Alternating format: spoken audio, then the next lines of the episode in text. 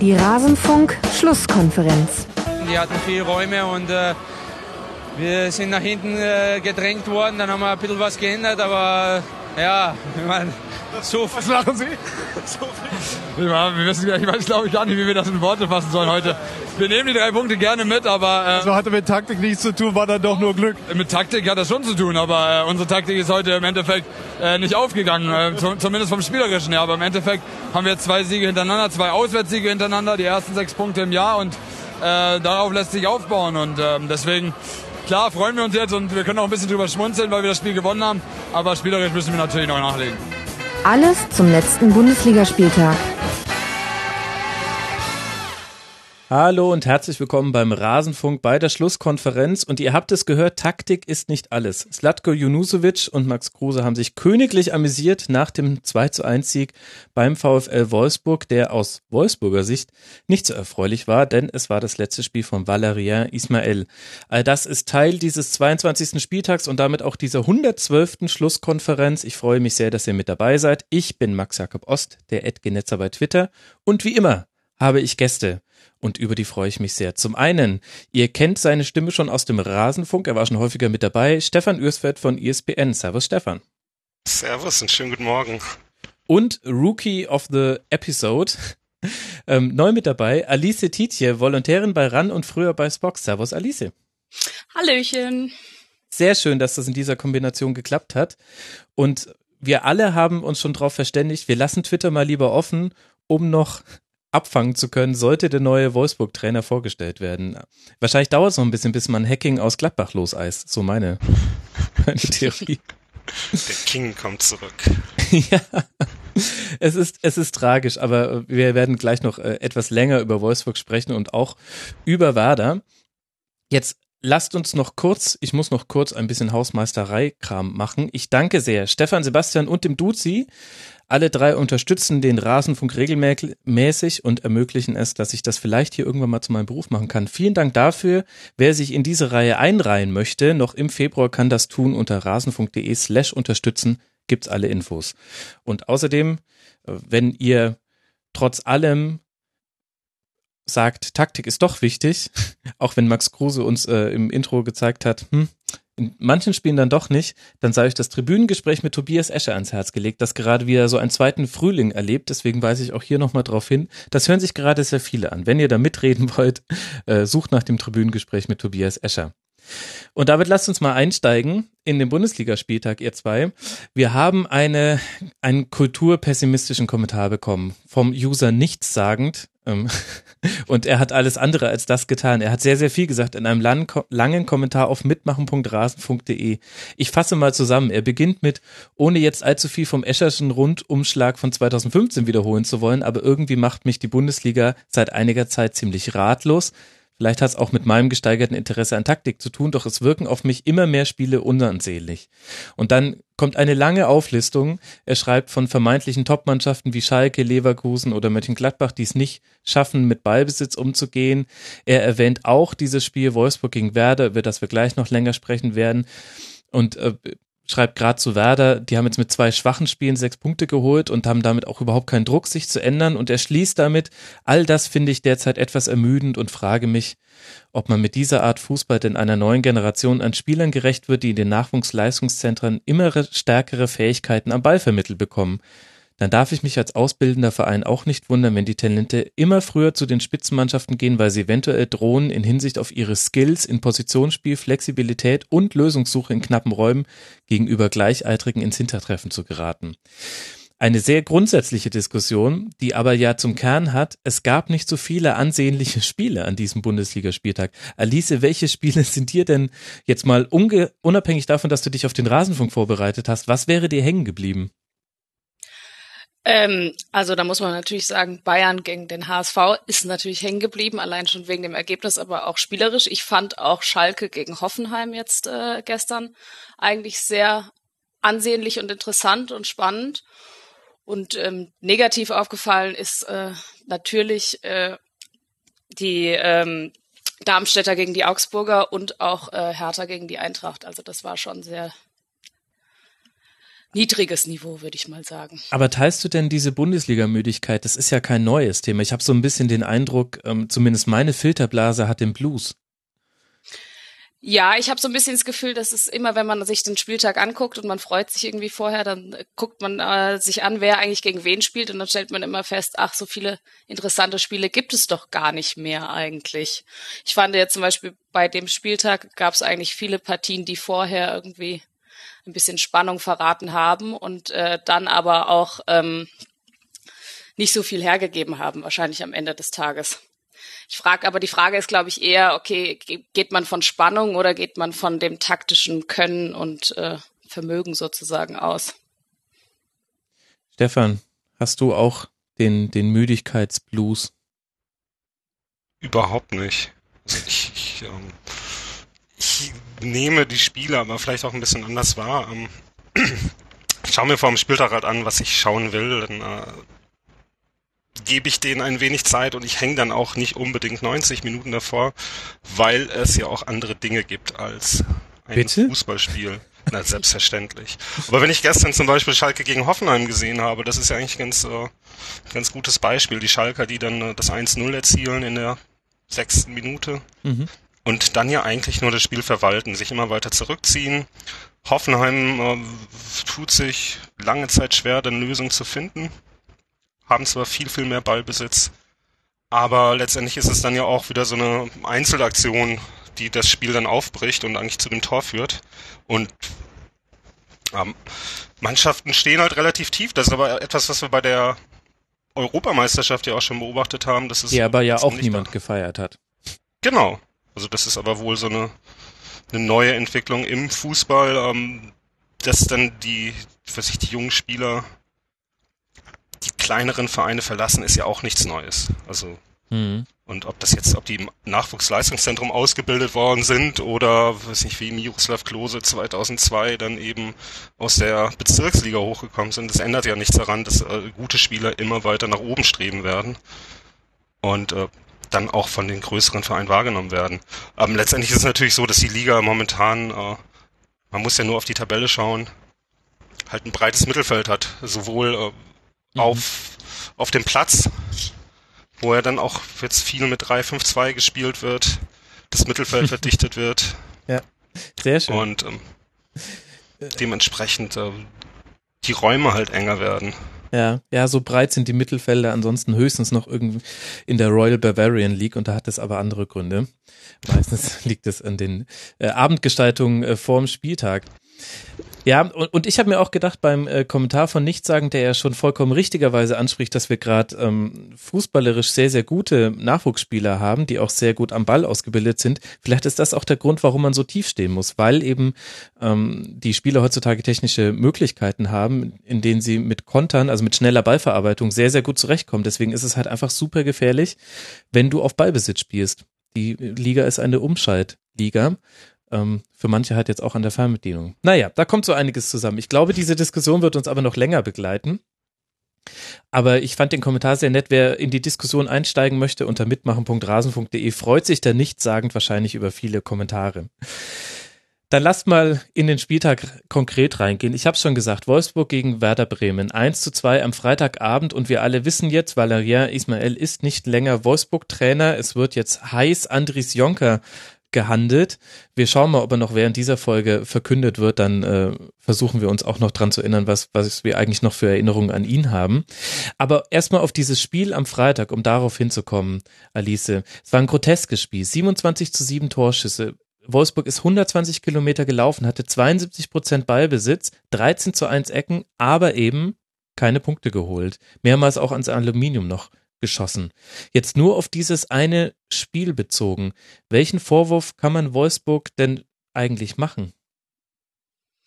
Naja, ich glaube, wenn du dir halt so viele Chancen erarbeitest, dann musst du sie halt auch am Ende des Tages irgendwann mal reinmachen. Also das mhm. ist halt, äh, da kann man ja nicht immer sagen, wir hatten jetzt nur Pech oder sowas, sondern da kommt ja dann auch leider immer ein bisschen Unvermögen dazu, wenn man es dann nicht schafft.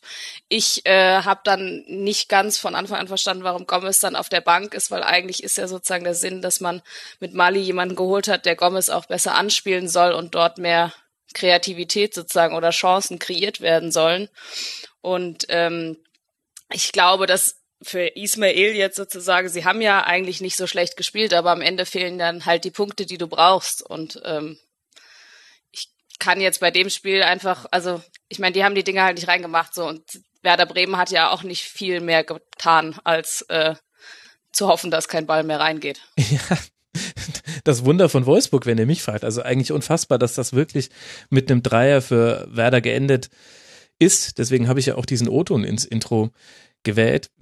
Ich, ich weiß nicht, Stefan, ich tue mir irgendwie schwer. Also klar kann man die Nichtausstellung oder erst die Einwechslung von Mario Gomez zumindest thematisieren, denn man weiß auch, dass Mario Gomez jetzt nicht bekannt ist als ein Spieler, der wahnsinnig stark von der Bank kommt. Das wäre vielleicht umgedreht, hätte das besser funktioniert, hat's mit Majoral ja in dieser Saison auch schon, also dass Gomez startet und dann Majoral kommt. Aber andererseits, du schießt mehrmals ans Aluminium, du hast den Gegner, also es gab eine Phase in der ersten Halbzeit, da hast du den Eindruck gehabt, Werder kommt nicht mal mehr zum Luftholen ja, also ich finde es auf dieses eine Spiel bezogen tatsächlich schwierig. Das war halt einfach so ein verrückter Fußballabend, den es manchmal gibt. Und dann kommt halt dazu, dass er jetzt halt äh, tabellarisch war das halt sehr prekär. Das ist dann die Entlassungsentscheidung. Aber nur für diesem einen Spiel muss ich sagen, ja, das war halt einfach auch sehr, sehr viel Pech. Natürlich war das viel Pech. Ähm, davor die Woche gab es aber die 3-0-Niederlage in Dortmund. Ja. Die ähm, wenig mit Pech zu tun hatte. Ja. Gegen eine Dortmunder Mannschaft, die ja durchaus ähm, den ganzen Begleitumständen vor dem Spiel mit der geschlossenen Südtribüne, mit der Niederlage in Lissabon und der generellen Unruhe in Dortmund mit Sicherheit angreifbar war. Und dann stehen sie jetzt eben auf Rang 14. Nach oben hin ist schon eine Riesenlücke entstanden. Ja, ähm, die Frage ist halt, ob man so lange hat an Ismail festhalten müssen überhaupt. Weil du hast ja jetzt tatsächlich auch vor dem Dortmund-Spiel ein paar Ergebnisse bekommen. Mhm. Ähm, dann hat er aber auch wieder ein bisschen Hohns im Winter, etliche Spieler und ähm, stellt dann aber so die Taktik um, dass dann das Spiel nicht mehr ganz so flügellastig ist oder dann eben eine Tab gekommen ist, um eben über die Flügel ein bisschen Druck zu machen. Ähm, jetzt spielt er wieder, Blaschikowski hat er jetzt wieder spielen lassen. Ähm, er wirkt nicht so, wirkte nicht so richtig äh, so planvoll in dem, was er gemacht hat. Und das ist wahrscheinlich dann das, äh, das Problem gewesen. Und natürlich eine gewisse Panik, die da jetzt in Wolfsburg herrscht. Denn äh, letztendlich sehen die, gut, Hamburg verliert jetzt 8-0, aber letztendlich haben die davor vier Spiele nicht verloren. Mhm. Ähm, dass da schon eine gewisse Gefahr besteht, tatsächlich auf 16 oder 17 zu stürzen. Mhm. Und ähm, scheint eine schlechte Saison zu sein. Ich meine, drei drei Trainer sind immer ein ganz, ganz schlechtes Zeichen für einen Verein, dass äh, da wirklich was nicht stimmt. Und man hat ja gedacht, auch mit dem Draxler-Abgang, jetzt kehrt da ein bisschen Ruhe ein. Gustavo hatte sich so ein bisschen gefangen. Ähm, aber auch da passt es nicht. Und dann kommt eben dazu, dass du dann äh, klar Bremen dominierst, viel Pech hast, aber natürlich auch viele Abschlüsse von außen nimmst. Ne? Also ich glaube, die Hälfte der ja. 27 Torschüsse waren eben auch von außerhalb des Strafraums. Ähm, da ist die Chance dann äh, zu treffen natürlich nicht so groß. Ich meine, erinnere mich an den Einball von Arnold, der wirklich toll war, aber fliegt dann eben auch 20 Zentimeter am Tor vorbei. Mhm. Und äh, die Gefahr erhöhst du natürlich, indem du Gomez dann reinstellst vorne. Der dann einfach den Kopf hinhält. Aber dafür hast du Mario Rall, der es ja auch gemacht hat beim 2-1. Mhm. Also auf das Spiel bezogen natürlich ein, äh, eine komische Entscheidung. Vielleicht vergleichbar mit dem mit der Labadia-Entscheidung bei, bei Hamburg, als sie mhm. dann 1-0 gegen Bayern verloren haben im Laufe der Saison. Und ähm, aber langfristig äh, sehe ich da eine gewisse Panik einfach bei denen. Mhm. Wofür dann auch der Name Jonker spricht. ja, lass uns da gleich noch drüber sprechen. Du hast das Tabellenbild schon eingeordnet. Äh, der Voice VfL steht jetzt bei 22 Punkten und das sind nur noch zwei Punkte Vorsprung auf den Relegationsplatz mit dem HSV mit 20 Punkten. Ich glaube, was das Spiel mit am besten beschreibt, ist gar nicht so sehr die Torschussstatistik, denn da sind viele Distanzschüsse mit dabei gewesen, das hast du ja auch gesagt, sondern die Entstehung, wie man versucht hat, Tore zu erzielen. Wolfsburg schießt 32 Flanken in den Strafraum und das ganz, ganz lange ohne Mario Gomez auf dem Platz zu haben und gegen eine Verteidigung, die ähm, in mehreren Spielen jetzt gezeigt hat, äh, dass sie gerade über so gechippte Bälle übers Zentrum immer mal wieder ja Fehler produziert, weil das Abseits nicht rechtzeitig aufgehoben wird. Das fand ich ehrlich gesagt fast noch ähm, ja fast noch einprägsamer als diese Schussstatistik, dass man sehen konnte, okay, wie hat Wolfsburg es denn versucht? Was war vermutlich der Matchplan? Das hätte jetzt auch funktionieren können. Es gab ja viele Chancen. Aber so flügellastig und dann aber eben auch genau wie du sagst, bestimmte Spieler nicht zu bringen. Irgendwie ist es da schief beim VfL. Und jetzt muss das geändert werden. Ja, ich glaube aber, das ist ja, da reden wir ja dann immer über dieses Konzept und Systemfrage und ich finde, das kann man, macht man dann am Trainer fest, aber ich finde, das ist ja einfach eine grundlegende Frage beim VfL. Also es fängt ja schon bei Verpflichtungen oder sonst irgendwas an. Also es fehlt irgendwie das Konzept im Verein auch hm. am Ende des Tages. Und dass Werder Bremen, um es jetzt aufs Spiel zu beziehen, eine wackelige Abwehr äh, hat, äh, müsste mittlerweile bekannt sein, auch wenn sie versuchen, die zu stabilisieren. Also dass man da mehr als ein Tor schießen kann, ist jetzt nicht ungewöhnlich. Ja, wobei, ähm, das, das stimmt, das stimmt definitiv. Wobei ich dazu ein, kurz einwerfen möchte, ich glaube, in Werder hat man gleich mehrere Champagnerflaschen an diesem Wochenende aufgemacht, denn nicht nur, dass man diesen Dreier geholt hat, sondern man hat auch nicht mehr die schlechteste Abwehr der Liga. Grüße an den HSV. Ja. Kaum zu glauben. Ich hätte es nicht für möglich gehalten, dass Werder hier noch jemand einholt. Aber der HSV hat hart dran gearbeitet, wenn wir auch gleich noch drüber sprechen. Es halt leider immer zwei Spiele gegen die Bayern für den HSV, ne? ja gut, das, die Heimspiele sind meist nicht so schlimm, aber dazu kommen wir noch. Das war ja das andere groteske Spiel dieses äh, Spieltages. Stefan, welche Überschrift können wir denn dann jetzt über das Kapitel Valerien Ismael schreiben? Er hat nicht besonders viele Spiele bekommen, er hat aber auch nicht besonders viele gewonnen. Er blieb auch irgendwie profillos, finde ich. Das ist wahrscheinlich äh, das größte Problem gewesen, dass er sich in diesem Verein, der ja dann die kompletten Gesichter verloren hat mit, mit Alofs und dem King, ähm, jetzt auf einmal ähm, sich Rebbe und Ismail unglücklich ähm, trifft es wahrscheinlich am besten. Und einer, ich glaube, es ist ein ganz, ganz guter Trainer, der aber es nicht schafft, in dieser besonderen Situation äh, die Mannschaft so zu motivieren, und es geht da wahrscheinlich auch vornehmlich um Motivation, dass sie konstant Leistung abruft, was ja immer das Problem in, in Wolfsburg war. Mhm. Dass wir an einem guten Tag gegen den richtigen Gegner, die auch Bock haben können, vernünftig zu spielen, und an anderen Tagen eben, äh, weiß nicht, ihre, ihr Wolfsburg-Dasein äh, verwalten. Denn äh, letztendlich sind ja die, weiß nicht, Gustavo, der ständig mit Wechseln kokettiert. Und ähm, ihr hattet, glaube Ende letzten Jahres den Wolfsburg-Schwerpunkt, wo das ja dann auch ähm, mehrfach mhm. nochmal thematisiert wurde, dass eben in Wolfsburg ja dieses ganze, die ganze Arbeitsatmosphäre scheinbar nicht die richtige ist für die Spieler. Ich weiß nicht, ob das dann so eine selbst, äh, sich selbst erfüllende Prophezeiung ist, dass wenn man dahin wechselt, man äh, so ein bisschen nachlässt. Man sieht es ja eben auch jetzt an Draxler, der in Paris ja aufblüht. Mhm.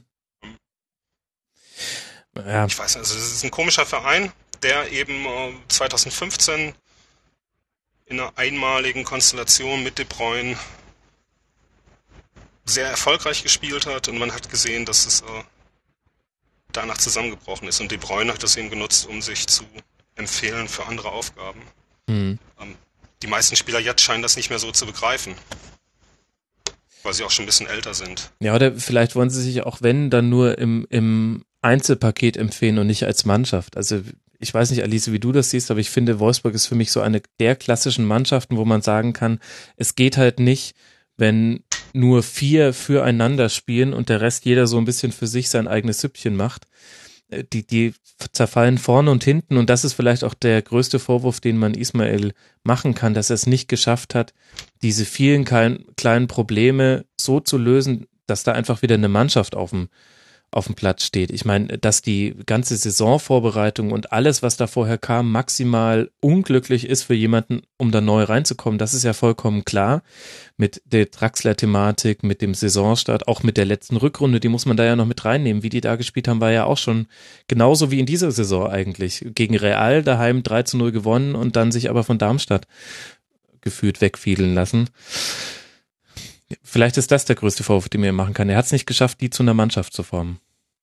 Ja, ich glaube aber, dass es da vor allen Dingen dann auch darum geht, dass ihm die Erfahrung auch fehlt als Trainer, sowas mhm. zu formen und eine Mannschaft, die sozusagen aus, sagen wir mal, Stars besteht, dann auch wirklich zu einer, zu einer Einheit zu machen und die ganzen Einzelspieler. Und man hatte ja so ein bisschen, oder so ging es mir jedenfalls, mit Mario Gomez dann auch das Gefühl, als dann diese Draxler-Thematik aufkam und er sich dann häufiger zu Wort gemeldet hat, dass da jemand ist, der so ein bisschen versucht, das zusammenzureißen. Das hat ja dann irgendwie auch drei Spieltage in der Winter, so um Winter rum ganz gut geklappt.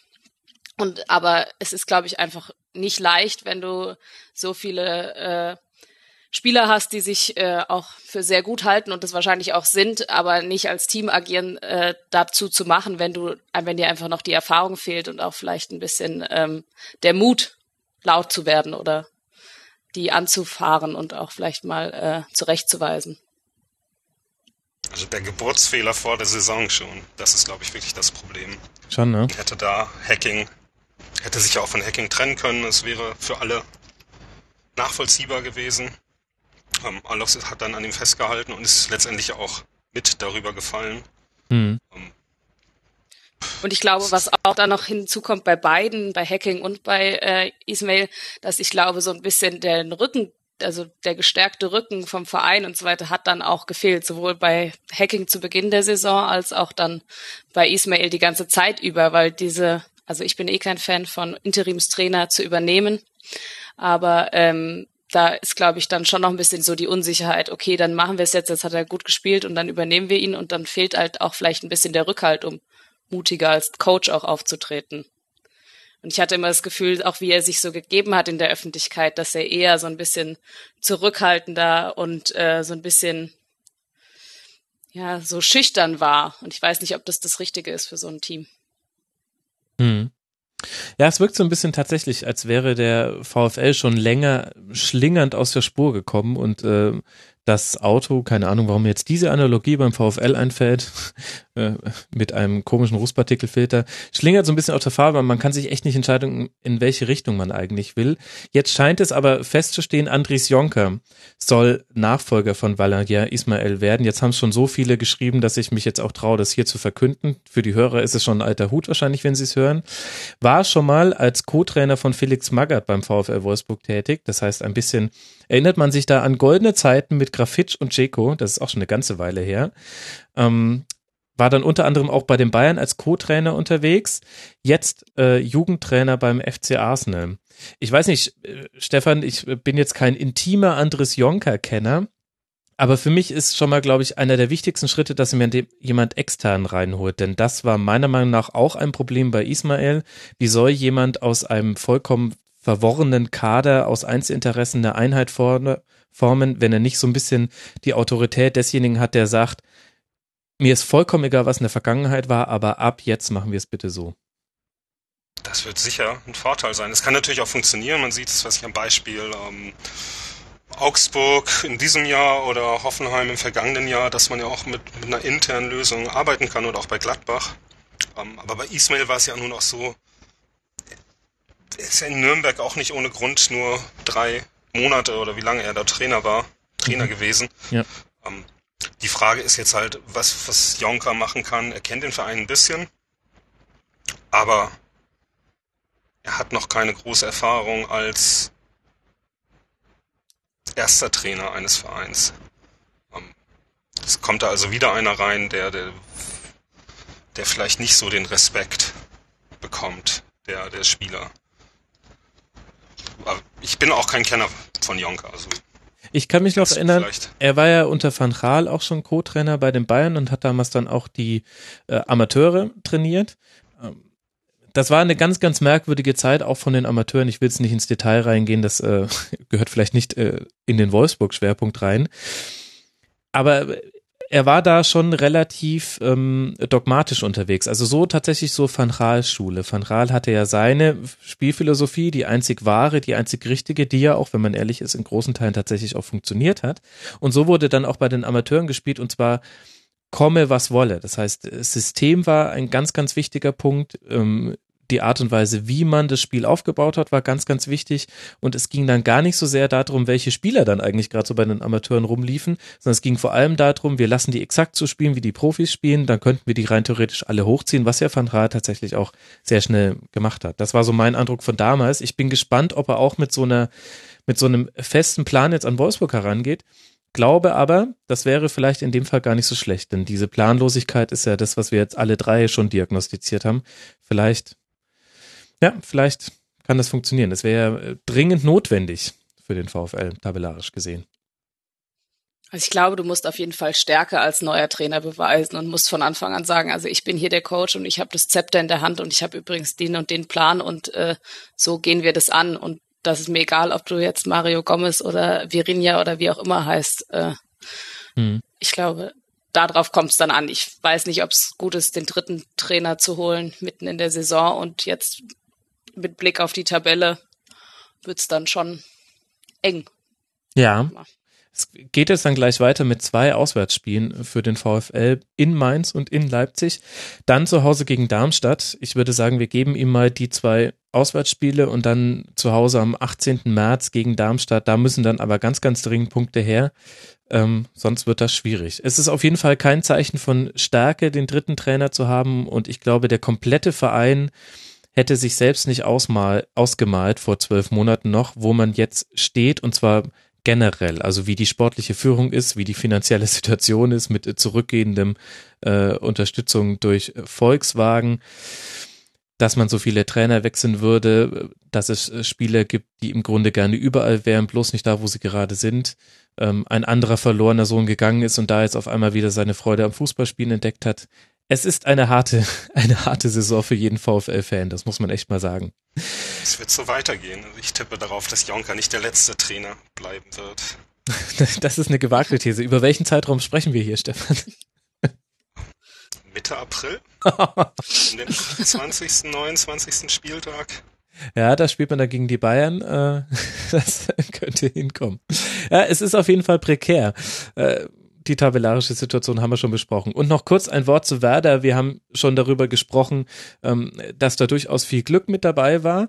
Ähm, aber im Positiven kann man hervorheben, äh, Serge Gnabry, also Alice, ich kann mir gar nicht mehr vorstellen, wie Werder ohne den gespielt hat. Natürlich jetzt auch, da kam jetzt auch ein bisschen Glück rein in beiden Toren, die er gemacht hat, äh, nach, in der zehnten und achtzehnten Minute. Aber das ist wirklich ein Pfund, wenn du vorne drin jemanden hast, der trifft, denn wir werden da jetzt noch bei ganz vielen Mannschaften drüber sprechen, dass das gerade das Hauptproblem in der Bundesliga ist, vorne Tore zu machen. Und Werder hat das gelöst bekommen. Ja, ich äh, als Eintracht-Fan weiß ja, wovon du gerade sprichst. ähm, aber ähm, ja, natürlich. Ich meine, ich, ich weiß noch, ich glaube, wir alle können uns noch an den Moment erinnern, als äh, die Nachricht kam, dass Werder Bremen Serge Gnabry verpflichtet hat und alle rieben sich verwundert die Augen und sagten, wieso der, der, der ist doch so gut. Und ähm, Ja. Natürlich ist es ein starkes Fund mit dem drinne. Also ich weiß nicht, ich kenne wenige, die sagen würden, auch den würde ich bei meinem Verein, wo, wo auch immer der ist, äh, nicht gerne sehen.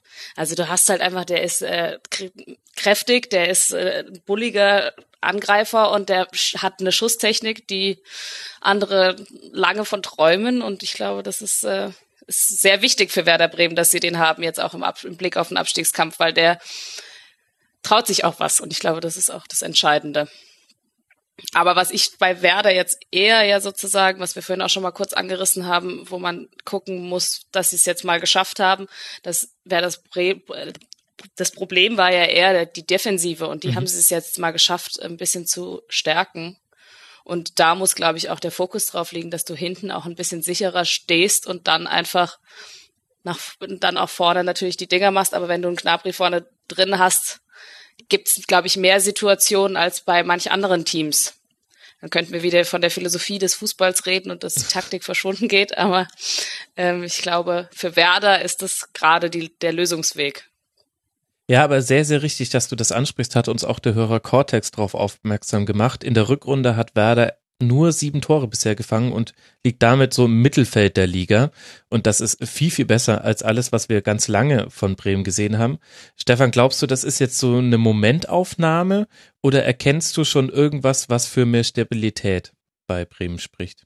Also wenn man sich das so anschaut, du siehst jetzt schon, die haben jetzt bis auf das Augsburg-Spiel immer nur ein oder zwei Tore kassiert. Am Anfang der Saison war es ja fast in jedem Spiel drei. Mhm. Ähm, was vielleicht auch viel damit zusammenhängt, dass jetzt äh, sich Wiedwald im Tor ja über längere Zeit spielt und mhm. auch äh, relativ konstant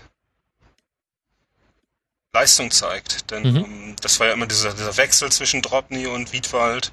Ähm, hat er ja auch für ordentlich Unruhe gesorgt. Und wenn du immer wieder einen Torwart, neuen Torwart hinter die Abwehr stellst oder den, den aktuellen Torwart mit, mit Aussagen schwächst, hast du natürlich das Problem, dass dann die, die Abwehr sich auch nicht einspielen kann. Denn es ist ja ein ganz, ganz wichtiger Faktor, zu wissen, wer steht hinter mir, wie kann ich ihn anspielen, wie reagiert er in bestimmten Situationen. Und ähm, das wird so der, der, der, der Hauptbestandteil sein, falls Bremen sich rettet, äh, mhm. dass sie dann hinten es dicht gemacht haben und vorne eben Gnabry haben, der der natürlich ganz außergewöhnlich ist. Ich meine, dieses zweite Tor, was er schießt, das ist dann schon äh, sensationell, ja. wie er den Ball da aus kurzer Distanz unter die Latte haut. Das stimmt. Er ist ja auch in seiner Entscheidungsfindung viel, viel besser geworden. Das war ja so am Anfang der Saison noch ein bisschen das Problem, dass er da die, die Bälle recht seltsam abspielt manchmal und auch das ist, ist besser geworden, aber er hat natürlich ein wahnsinniges Potenzial. Den werden sie dann verlieren am Ende der Saison. Bis dahin sieht's aber relativ stabil gerade aus. Also auch wenn sie Glück hatten in Mainz, aber dann haben sie eben das 2-0 gehalten. Und äh, Glück hatten gegen Wolfsburg. Aber. Vielleicht ist das auch der entscheidende Punkt, dass man es mal jetzt geschafft hat, Führungen zu halten. Ähm, also eher so psychologisch gesehen. Ich tue mir ehrlich gesagt schon noch ein bisschen schwer damit, eine Abwehrreihe jetzt gegen Wolfsburg, Selassie, Sané, Moisander und Bauer. Ich möchte den jeweils den Vieren nicht persönlich zu nahe treten, aber ich tue mir schwer damit zu sagen, dass es definitiv eine Erstliga-Abwehr. Weiß ich nicht, da würde ich gerne jetzt noch ein paar mehr Spiele sehen.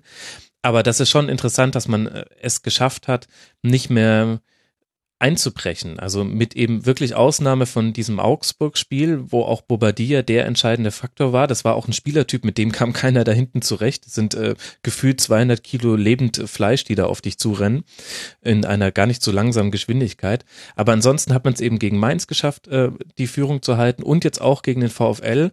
Und hinten raus wurde es ja auch immer dünner, was Wolfsburg da gebracht hat.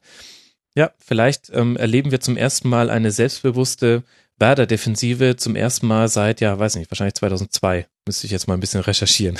okay. Und jetzt kommt Darmstadt, dann wird es wahrscheinlich ja auch klappen dort. Ein, wir kommen ja gleich nochmal auf Darmstadt. Ja, ich weiß nicht. Ball ob ein bisschen fernzuhalten vom Strafraum. Ja, Heimspiel jetzt gegen Darmstadt, dann äh, Leverkusen, Leipzig und Freiburg.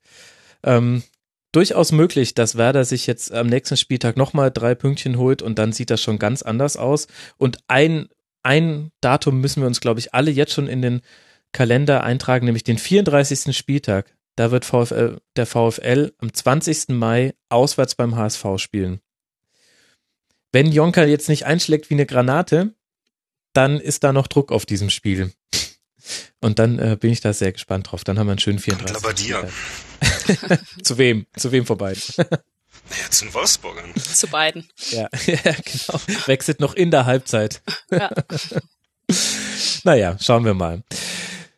Wir haben es jetzt ja schon indirekt angesprochen, äh, dass von hinten der Druck langsam steigt, damit nichts zu tun hat, der SV Darmstadt über den ich gerne als nächstes sprechen würde. Darmstadt gegen Augsburg. Er ist tatsächlich die etwas schmerzliche Erkenntnis, dass Augsburg und Mainz beide es geschafft haben, sich wieder ein bisschen fernzuhalten von den Abstiegsrängen, in die wir sie in der letzten Woche auch im Rasenfunk schon ein bisschen hingeredet haben. Der Tendenzpfeil zeigt ja da nach unten und beide holen sich ganz, ganz wichtige drei Punkte. Der FCA eben in Darmstadt mit 2 zu 1.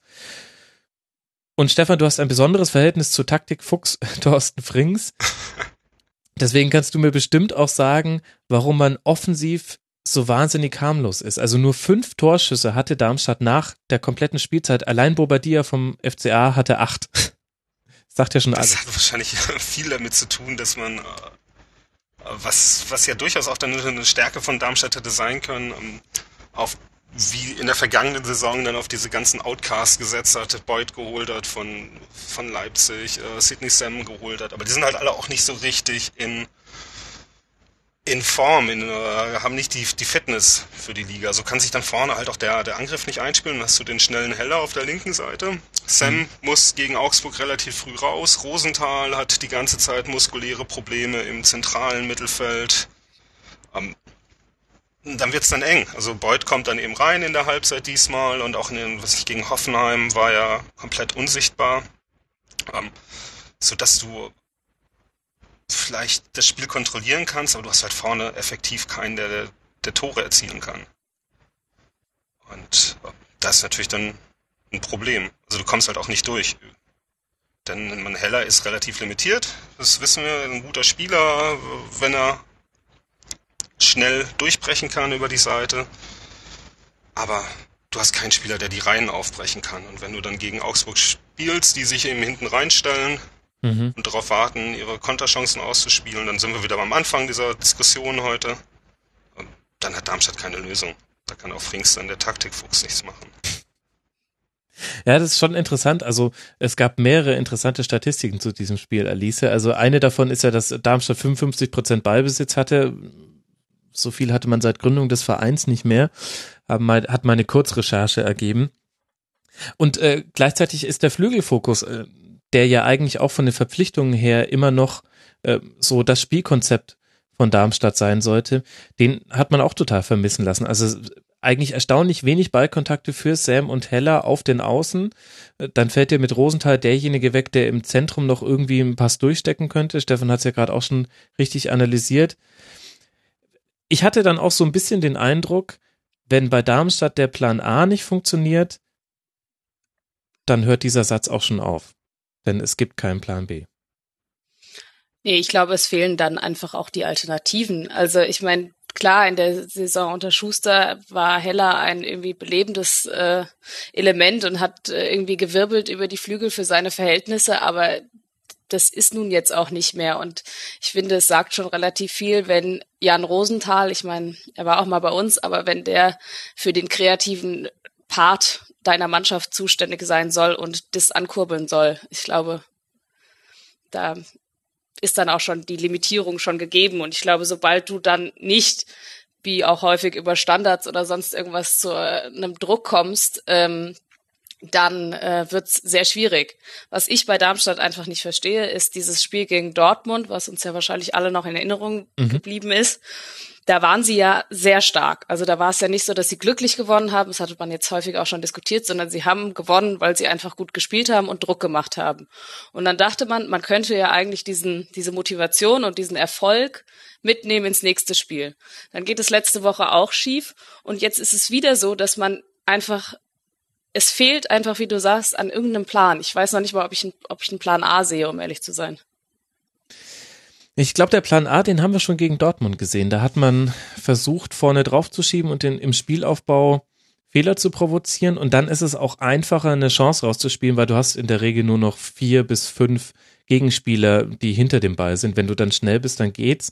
Und jetzt hier gegen Augsburg, da hatte man viel den Ball. Es war ein unglaubliches Hintenrum-Geschiebe. Also die haben sich, äh, die Innenverteidiger haben sich fröhlich den Ball zugeschoben. Und was aber komplett gefehlt hat, waren die Bälle halt ins Angriffsdrittel. Und das war die das ist das krasse Spiegelbild zur Saison unter Schuster. Da hattest du hinten überhaupt nicht den Ball, sondern jeder Ball wurde sofort mit dem Ziel Angriffstitel rausgespielt, mit zum Teil verheerenden Passquoten. Aber das ist ja damit einkalkuliert, denn jeder Pass, der ankommt, ist halt da viel, viel gefährlicher, also kann weiterverwertet werden im eigenen Angriffsdrittel, als jeder Pass, der weggeht. Dann hat der Gegner irgendwo einen Einwurf oder einen Ballgewinn in einer nicht gefährlichen Umschaltzone. Ja, aber ich glaube, genau das ist ja der Punkt. Also, dass die, diese Situationen werden ja gar nicht mehr kreiert, mhm. so wie jetzt bei dem 1-0, was sie dann geschossen haben, äh, über Sirigu auf rechts und dann mit Heller und so. Also da, das wird ja gar nicht mehr kreiert, bis auf ganz wenige Situationen. Und wenn du das gar nicht mehr sozusagen dazu kommen lässt, wie willst du dann, außer du kriegst eine Ecke und hast einen Zulu, der vorne drin steht und das Tor macht, wie willst du dann noch ein Tor schießen? Ja, also. das, ist, das ist die richtige Frage. Und ich glaube, der Zielspieler Wagner fehlt auch. Also Wagner nicht nur als Knipser wichtig, sondern auch als derjenige, der oft ähm, den ersten Pass bekommen hat, wenn er nicht gleich auf die Flügel rausging zu Rausch und Heller. Dann war Wagner da auch äh, oft Empfänger von langen Pässen, die er dann halt auch einfach verarbeiten konnte. Also der konnte den Ball dann abschirmen, weiter verteilen und dann ist er nach vorne gelaufen und hat dann das Ding auch noch reingemacht. Das ist dann so die Kirsche auf der Sahne gewesen. Aber das fehlt halt auch, dass du mit Toller, Großenthal hast du da keine Spieler, die jetzt allein schon vom körperlichen her diese Robustheit haben, so lange Bälle mit dem Rücken zum Tor zu verarbeiten sinnvoll. Beuth hätte das ja durchaus, aber mhm. ist eben auch lange nicht äh, in Topform. Also man merkt ihm an, dass er fast zweieinhalb Jahre nicht gespielt hat und man sieht auch, warum er bei, bei Leipzig nur in der U23 gespielt hat. Mhm. Und, äh, ja, da aber fehlt dann kam ja dann auch die Bindung Samstag, zum Spiel. Ja. Aber Samstag kam ja dann noch hinzu, dass dann wirklich ein, ein ziemlich dämlicher Elfmeter provoziert wurde. Hm. Kurz, kurz nachdem man in Führung gegangen ist. Denn was ich, wenn man so eine Führung dann ein bisschen länger hält, dann kannst du das Spiel ja durchaus auch 1-0 gewinnen. Und die sind in der 47. in Führung gegangen. Ähm, es ist jetzt auch nicht so, dass es anders geplant war wahrscheinlich. Ein Tor schießen und dann mal schauen, was passiert. Ähm, ob man das halten kann. Und die haben es gegen Hoffenheim in der vergangenen Woche ähm, auch ganz gut gemacht, bis dann eben Terrazino den Ball durchgesteckt hat in, was in der 67. Minute oder so. Mhm. Und bis dahin waren sie eigentlich auch sehr, sehr sicher hinten in der Abwehr.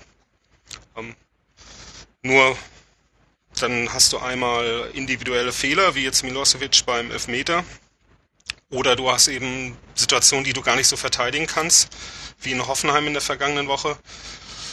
Auch ein bisschen unglücklich, äh, dann eben die Gegentore kassierst, die das Spiel drehen letztendlich sind natürlich zwölf Punkte und alle davon zu Hause ähm, fatal. Also das, das werden sie auch nicht mal drehen können. Aber ich habe mich zum Beispiel gefragt, wenn man sich das zweite Gegentor anguckt, was äh, die Darmstädter jetzt bekommen haben, da stehen vier Verteidiger in der Nähe von Bobadilla und vorher noch beim hm. Pass und sie kriegen es nicht irgendwie auf die Reihe, da dazwischen zu gehen. Und ich meine, da hat es ja jetzt nicht an Verteidigern oder sonst irgendwas gemangelt, sondern es ist dann einfach, dass der Bombardier, den kriegt man dann nicht mehr in die, äh, in den Griff. Und das ist dann einfach aber auch sehr schlecht hingestellt, finde ich. Ja. Ja, man hat ihn zum einen nicht ins Abseits gestellt und dann war man aber auch zu weit von ihm weg, was man auch erstmal schaffen muss, wenn der Gegner mit einem 4-2-3 einspielt. Das heißt, du hast erstmal nur einen Stoßstürmer und Augsburg stand so tief, dass die wirklich nur einen Stürmer hatten, um den sie sich äh, zu zweit Minimum hätten kümmern können. Vielleicht ist jetzt natürlich Spekulation. Dirk Schuster war da ein Trainer, der hat da häufiger auf Manndeckung zurückgegriffen und hat gesagt, also ähm, ihr übergebt jetzt den gar nicht, sondern äh, du bleibst jetzt an dem dran, egal ob das jetzt Milosevic ist oder Fedetsky. Aber das sind jetzt Details, äh, im Nachhinein ja sowieso müßig, aber ihr seid euch, da möchte mir jetzt keiner widersprechen, wenn ich sage, acht Punkte Rückstand, zwölf Punkte nach 22 Spieltagen, Darmstadt können wir so langsam rausnehmen aus der ersten Liga, gedanklich. Oder will da jemand von euch widersprechen? Kein Widerspruch. Nee, das wird die, die Abschiedstour jetzt. Die beginnt dann natürlich schön mit dem Trip nach Bremen für Frings. Mhm. Und das wäre total typisch, wenn sie da gewinnen. Ich sag's euch. Ja, das, das wäre, das wäre der Klassiker. das würde, das würde dazu Dann passen. kommst du wieder in die Hoffnungsschiene rein und so. Also, aber ich glaube nicht, dass da noch irgendwas wieder dazu fehlt. Einfach zu viel. Mhm. Ja, man muss ja auch sehen, die anderen Mannschaften punkten ja auch relativ konstant, so also dass, weiß ich, 30, 32 Punkte schon notwendig sein werden, um die Klasse zu halten. Und dass sie jetzt fast einen Zwei Zweierschnitt aus den letzten zwölf Spielen holen werden, ist doch eher unwahrscheinlich. Ja, das hast du sehr schön formuliert. Und was machen wir mit Augsburg? Die stehen jetzt bei 27 Punkten auf Platz 13, haben damit sieben Punkte Vorsprung auf den Relegationsplatz. Die nächsten Gegner sind Leipzig, Schalke, Freiburg, Bayern. Erst dann kommt mit Ingolstadt ein Gegner, der Tabellennachbar ist. Schalke, gut, ist zwar, die habe ich jetzt so ein bisschen rausgerechnet. Da freuen sich die Schalke-Fans jetzt drüber, dass ich das gemacht habe. Ähm, in, in der Hinrunde hat man aus dem Restprogramm, den man, das man jetzt noch hat, bis zum Ende des Spieltags noch zehn Punkte geholt. Stünde man bei 37, das würde noch mal eng werden. Man kann es jetzt nicht eins und eins gegen aufrechnen, aber seht ihr Augsburg da unten auch schon raus, Stefan? Ja. Also ich ich glaube eben nicht, dass die Mannschaften, die jetzt unten stehen, ähm, fünf Punkte aufholen werden oder respektiv dann sieben Punkte oder neun Punkte ist es ja schon bei Ingolstadt, der direkte Abstiegsplatz. Und insofern scheinen sie relativ sicher zu stehen und ähm, ein Punkt gegen Schalke ist drin und also ich glaube nicht, dass 37 Punkte notwendig sein werden, sondern wir schauen da so auf 33, 34 Punkte. Mhm. Sieben Punkte sollten noch drin sein. Aber Alice, die verlieren jetzt, sagen, die könnten gegen Leipzig verlieren, gegen Schalke, gegen Freiburg, da spielen sie auch auswärts, also Freiburg ja sehr heimstark, dann bei den Bayern und dann kommt ein Heimspiel gegen Ingolstadt. Ich weiß nicht, ähm, gerade weil auch im Rasenfunk Augsburg in dieser Saison immer so mit so einer Lethargie behandelt wurde. Nee, die schaffen das auch übrigens von Augsburger Gästen, die ich eingeladen hatte, haben alle gesagt, ja, nee, alles easy, wird schon. Weiß ich nicht. Ich, ich habe so den Eindruck, da könnte noch eine Dynamik reinkommen, wenn man jetzt wirklich keine Punkte holt und dann zu Hause gegen Ingolstadt und dann musst du nur dieses eine Spiel verlieren. Vorher ist eigentlich ehrlich gesagt nichts passiert, weil das alles Gegner sind, wo es zwar nicht schön ist zu verlieren, aber es passiert schon. Könnte auch eine Dynamik reinkommen noch. Ja, ich, ich bin da so halb bei dir. Ich glaube schon, dass also Augsburg da noch ein paar Spiele verlieren wird. Ich glaube trotzdem, dass es einfach aufgrund des Unvermögen der anderen, die da unten stehen, nicht nochmal so eng wird. Valider also. Punkt. Stimmt. Sie haben Bobadilla vorne drin. Der, der ja, aber da finde ich zum Beispiel, da fehlt mir immer wieder, merkt man auch jetzt gegen Darmstadt, dass der eigentlich nicht ins Spiel mit eingebunden wird. Der kriegt dann seine Chance. Die eine, die muss er dann, macht er dann auch. Mhm. Und äh, letzte, äh, wo er die zwei Tore geschossen hat, das war ja auch sensationell, wie er das macht. Aber sonst finde ich, ich meine, du hast so einen bulligen Stürmer, der sich durchsetzen kann, der auch nicht so langsam ist und du verschaffst es eigentlich nicht, den so einzubinden, wie es, wie du es tun könntest. Und da, glaube ich, sehe ich auch zum Beispiel einen Problem bei Augsburg. Ja, ich, ja, ich weiß gar nicht, ob Bobadilla ähm, eingebunden werden muss. Also Augsburg war für mich unter Bobadilla war es immer so, der pendelt dann da so vorne ein bisschen rum in seiner ihm eigenen Dynamik und plötzlich ist er da. Das ist so wie bei anderen Mannschaften, wo auch, äh, die auch im 4-2-3 anspielen, wo quasi die Eins, das ist so ein, so fast so ein Wurmfortsatz der, der Blinddarm in der, in der Grundformation, der ist schon irgendwie auch wichtig, hängt vorne drin, ist vor allem wichtig, wenn er Probleme macht.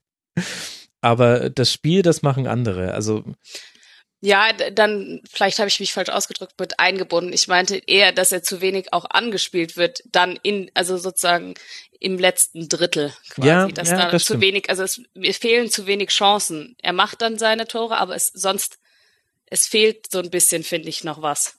Naja, nee, nee, nee, da hast du auf jeden Fall schon recht. Können wir dann die These aufstellen, jeder, der gerade einen Knipser vorne drin hat, steigt nicht ab, weil wir das jetzt schon bei Werder angesprochen haben und bei Augsburg? Also ich glaube, bei Werder weiß ich nicht, ob es unbedingt auf den Knipser ankommt, aber das hatten wir ja schon, das ist da eher die Defensive sozusagen. Also ich glaube, der Gnabry kann auch in einem Tor zehn Tore schießen, aber wenn sie zwölf fangen, dann hilft's auch nicht weiter. Ach, das wäre so eine schöne Überleitung zum HSV, aber ich möchte erst noch über Mainz sprechen. Die haben sich nämlich auch von unten entfernt mit einem Dreier bei Leverkusen. Damit steht Mainz jetzt auf dem elften Tabellenplatz, hat 28 Punkte und damit sogar noch ein Pünktchen mehr Polster auf den Relegationsplatz als der FCA, über den wir gerade gesprochen haben. Es war der erste Auswärtssieg seit dem 21. September. Das, das, das muss man sich wirklich mal überlegen. Überlegt mal, 21. September, da hatten wir vermutlich noch T-Shirts an. Ich habe es jetzt nicht nachrecherchiert, aber hier in München war da bestimmt Föhn.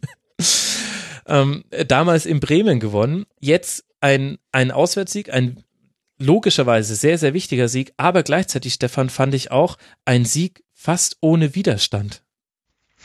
Höchst kurios. Ne?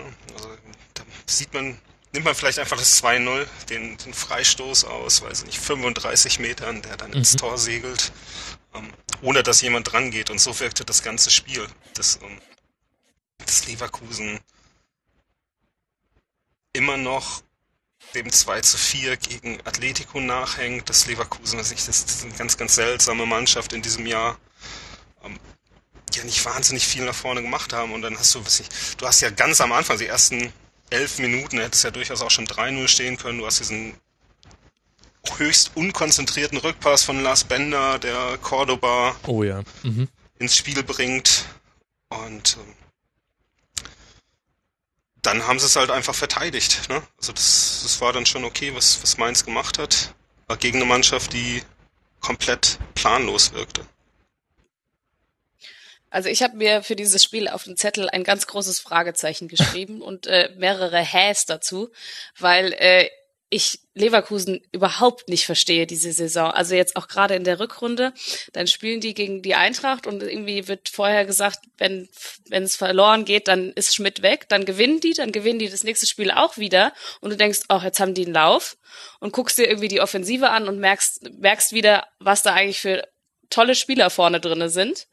Und dann spielen die zu Hause gegen Mainz und Mainz ist ja jetzt auch nicht unbedingt in der Auf im Auftrieb und dann verlieren die das so sang- und klanglos. Das ist äh, mir ein vollkommenes Rätsel, wie das passieren kann. Aber irgendwie auch konstant in seiner Inkonstanz. Das Neue ist bloß, dass wir das in der Rückrunde bisher noch nicht so häufig erlebt haben. Da hat Leverkusen meistens geschafft, irgendwie einen Dreh reinzubekommen. Ist für, ich meine, es ist so eine Wundertütenmannschaft, aber inzwischen auch schon mit Ansage. Also ich habe mir auch noch vor diesem Spieltag gedacht, natürlich habe ich dann doch anders getippt, äh, klar, das ist, äh, ist ja logisch. ähm, aber ich, dachte mir noch so, es wäre so komplett typisch für Leverkusen, wenn man nach so einem ja auch vogelwilden Spiel gegen Atletico, wo man auch irgendwie mit 1 zu 7 irgendwie aus dem eigenen Stadion nach Hause fahren kann und mit 2 zu 4 dann noch so halbwegs glimpflich sogar davon kommt. Wenn man dann unkonzentriert beginnt und das war ja definitiv so, habt ihr ja beide schon vollkommen richtig gesagt. Nach elf Minuten steht es 2 zu 0, hätte auch schon höher sein können und vor allem die Art und Weise, wie die Tore erzielt wurden. Ja, der Eckball vorm 1 zu 0 wäre eigentlich Abstoß gewesen, aber äh, trotzdem hätte man vielleicht mal Bell decken können. Also das, das eine hängt mit dem anderen nur sekundär zusammen. Und dann Öztunales Freistoß hast du ja auch schon angesprochen, Stefan.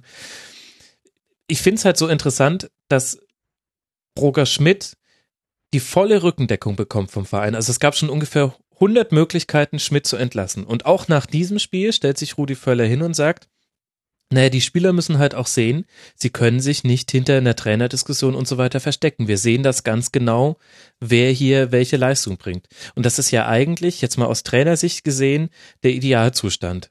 Roger Schmidt hat ein schier endloses Vertrauen durch die sportliche Führung Leverkusens und damit wird der Druck weitergegeben auf die Mannschaft. Und damit kann die aber überhaupt nicht umgehen. Also das kriegen die jetzt auch auf der großen Bühne nicht mehr hin. Gegen Atletico, das war, das war auch kein äh, berauschendes Spiel. Und sie kriegen es aber auch auf der kleinen Bühne nicht hin.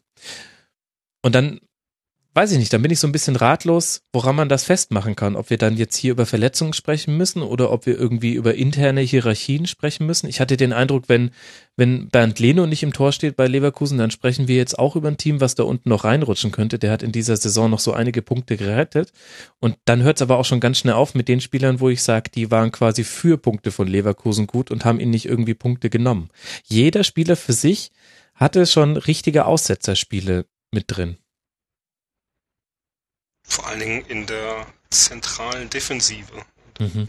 Verpflichtet man dann Dragovic, der auch da bereits bei der EM eigentlich gezeigt hat, in welche Richtung seine Entwicklung geht und er ist halt sehr, sehr regelmäßig für, für Aussetzer gut, die dann im hinteren Bereich durchaus problematisch sind. Vorne verlässt man sich auf, auf Chicharito, der jetzt ein paar Mal wieder getroffen hat, aber grundsätzlich auch eine schwache Saison spielt, mit dem Kopf auch nicht mehr ganz so in Leverkusen zu sein scheint. Einmal private Dinge, dann aber auch immer wieder wird er ja in äh, der MLS gehandelt und ich glaube, in die Richtung wird er sich dann auch entwickeln bald. Mhm. Ähm, der also auch gar nicht mehr so richtig beim Verein ist. Jetzt, hat, wenn die Bühne Champions League dann wegbricht, wird es mit Sicherheit noch problematischer. Ähm, noch ist alles zu retten. Drei Punkte Rückstand auf, auf Köln, fünf auf Frankfurt. Das ist ja durchaus machbar. Mhm. Da oben noch reinzurutschen, aber jetzt geht's nächste Woche nach Dortmund. Ähm, da muss man dann schon gewinnen, um, um zumindest die Europa League noch weiter im Visier zu haben. Dazu kommt dann eben diese ganze, die, die Schmidt-Diskussion, äh, jetzt am Donnerstag ja auch durch diese Zeitgeschichte befeuert, sich der Brater hinstellt und eben genau das, was du gerade gesagt hast, das ist ja die Rückendeckung seit, seit langer, langer Zeit gibt. Mhm. Kritisiert, dass sie immer zum falschen Zeitpunkt käme und eigentlich gar nicht vorhanden sei. Ähm, Schmidt stellt sich hin und sagt, er könne sich auch gut ein Jahr ohne Fußball vorstellen. Ähm, taumeln scheinbar. Ja, hat er ja gerade. polemisch gesagt. Taumeln scheinbar in die äh, Sommerpause gerade.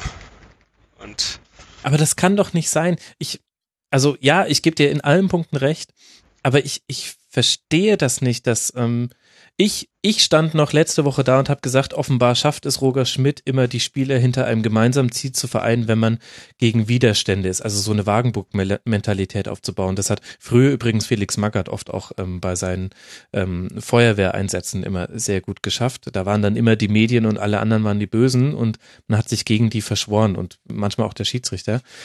Und dann lässt mich, lässt mich Roger Schmidt so fallen mit dieser Leistung. Das hat, weh, das hat mich tief verletzt. Und aber ich verstehe es auch aus Spielersicht tatsächlich nicht. Also die haben ja, äh, die haben Champions League und zwar jetzt schon seit Jahren und ähm, und kommen ja auch mit diesem Hintergedanken nach Leverkusen und wissen auch jetzt tatsächlich jetzt schon aus leidvoller Erfahrung, du musst dir das harte arbeiten und ja, es war in den letzten Jahren immer in der Rückrunde, aber das, das ging ja auch nicht von alleine. Es ist nicht so, dass sie es geschenkt bekommen haben. Und dann gucke ich mir an, äh, Karim Bellarabi in der Winterpause sagt Rudi Völler noch diese, diese inzwischen beliebte Floske, unser wichtigster Neuzugang.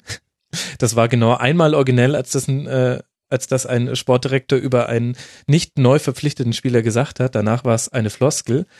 Und wenn ich mir angucke, was die Offensive, die viel gelobte Offensive fabriziert hat, ähm, Bellarabi keine Torschussvorlage, nur ein Schuss selbst, Chicharito drei Schüsse, der ist damit schon bei weitem der Beste, Volland ein Schuss und eine Vorlage, Havertz zwei Schüsse, aber der ist 17 und auf den werde ich jetzt bestimmt nicht draufhauen.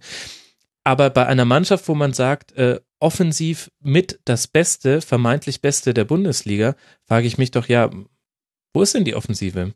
Und ehrlich gesagt, mir fehlt da mir fehlt da manchmal Stefan Giesling, weil bei denen hatte ich wenigstens immer den Eindruck, der, der hat alles, alles raushauen. Jetzt habe ich es doch gesagt. Twitter wird explodieren, aber der hat sich wirklich mal voll reingehauen.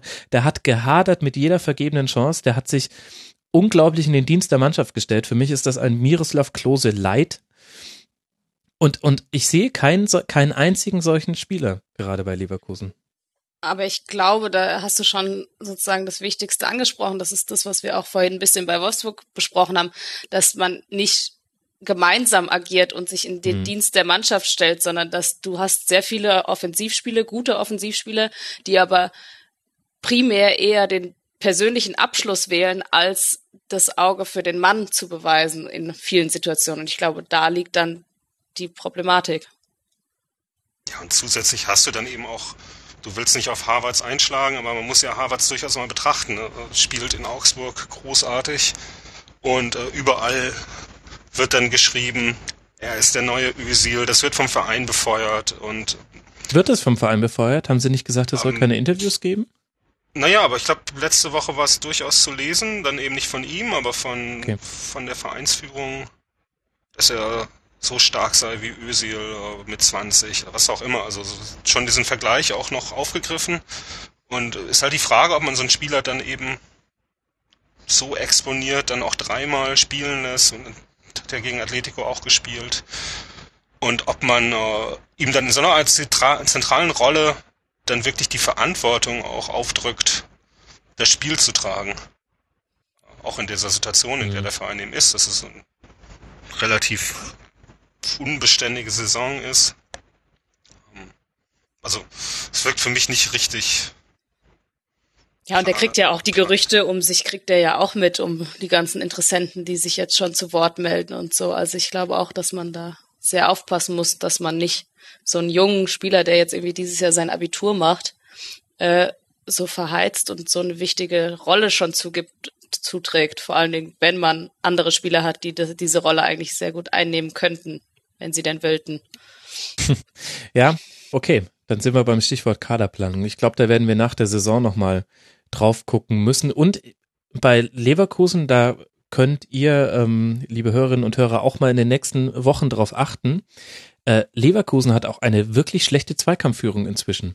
Früher waren, war das eine der Stärken von Leverkusen. Die waren wirklich fies in jedem Zweikampf, in dem die drin waren. Hatten die ganz, ganz viele Spieler, die die für sich entschieden haben. Jetzt ziehen die ähm, an den unmöglichsten Stellen Fouls. Also allein in diesem Spiel waren es insgesamt 37 Fouls, das heißt 37 Unterbrechungen in 90 Minuten. 20 davon kamen von Leverkusen. Das heißt, es war nicht so, dass Mainz jetzt da alles äh, gemacht hat. Dann ist es halt auch schwierig, einen Spielfluss hinzubekommen, ganz ehrlich, wenn du aus deinen Zweikämpfen nicht sauber rauskommst in die eine oder andere Richtung. Interessante Entwicklung. Und auf der anderen Seite haben wir mit Mainz eine Mannschaft, die jetzt irgendwie es geschafft hat, sich aus dem Magnetfeld des äh, Tabellenkellers zu lösen. Tolle Leistung unter anderem von Öztunali, 12 Kilometer gelaufen, 62 Prozent Zweikämpfe gewonnen, Henrichs gegen ihn und Donati auf der Seite keinen Stich gemacht, drei Torschüsse selber abgegeben, einen kreiert, dann auch diesen Freistoß äh, reingemacht. Ähm, so einer der Spieler, der überzeugt hat. Cordoba hat mir auch noch sehr gut gefallen. Und ich weiß nicht, Alice, du bist ja auch nah an Mainz dran, gedanklich zumindest, mit deinem Eintracht-Hintergrund. ähm, irgendwie muss ich sagen, die haben mit Mali einen so, ähm, so wichtigen Spieler verloren, dass ich ihnen das richtig gönne, dass es äh, doch wieder gut zu gehen scheint in dieser Saison. Denn da habe ich durchaus Respekt vor. Ja, ich glaube, da sieht man dann halt auch, dass es, man kann sowas dann auch als Team schon auch auffangen, wenn man so dann agiert. Und das haben sie, finde ich, jetzt die vor allem jetzt auch in dem Spiel gemacht. Also sie haben da von Anfang an gesagt, so wir wollen hier was mitnehmen und haben dann irgendwie durch die, klar, durch Standards, aber trotzdem auch die musst du erstmal reinmachen. Mhm. Äh, die Tore erzielt und das ist, glaube ich, für die war das jetzt der entscheidende Schritt, um da nach unten sich dann abzusichern. Ich glaube, bei Mainz muss man so eine prinzipielle Thematik irgendwann mal aufmachen, ob nicht denn der Anspruch besteht, auch noch weiter oben mitzuspielen, weil sie ja jetzt Sie sind jetzt im Mittelfeld sozusagen angekommen und werden sich da auch festigen, aber ob dann nach oben auch noch irgendwann mal eigentlich der eigene Anspruch nicht besteht, dorthin zu gehen, weil man ist ja jetzt schon lange in der Bundesliga und ohne Abstieg geblieben.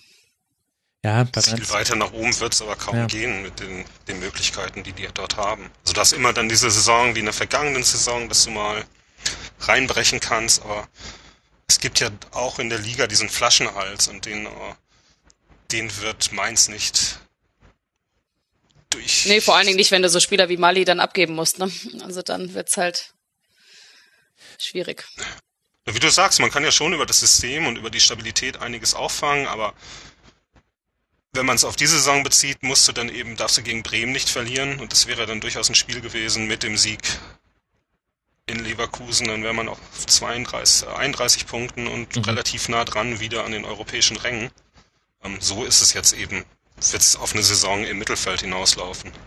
Ja, ich meinte jetzt auch gar nicht, ob man sich mit der Saison, sondern ich meinte mehr. Nee, nee, ich weiß schon, langfristig, aber. Ja.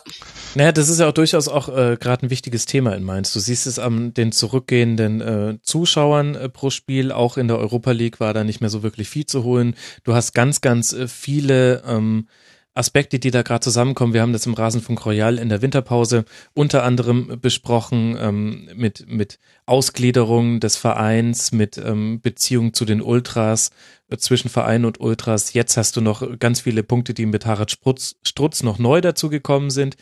Ist schon interessant. Man kann bei Mainz ganz gut gerade sehen, was so mehrere Jahre Bundesliga Mittelfeld mit dir machen können.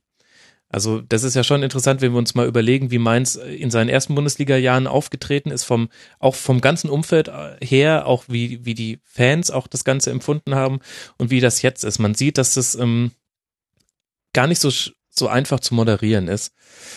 Aber tabellarisch sieht es jetzt wieder besser aus. In den nächsten Wochen geht's gegen Wolfsburg zu Hause, auswärts bei Darmstadt, zu Hause gegen Schalke und auswärts bei Ingolstadt. Ich würde sagen, die müssen den Nichtabstieg in den nächsten vier Spielen klar machen.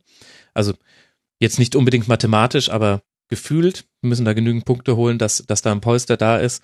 Und dann müssen sie mal ein bisschen Rest aufräumen, den sie gerade noch so im, an Themen haben bei Mainz. Langweilig ist es definitiv nicht, auf Mainz gerade zu gucken.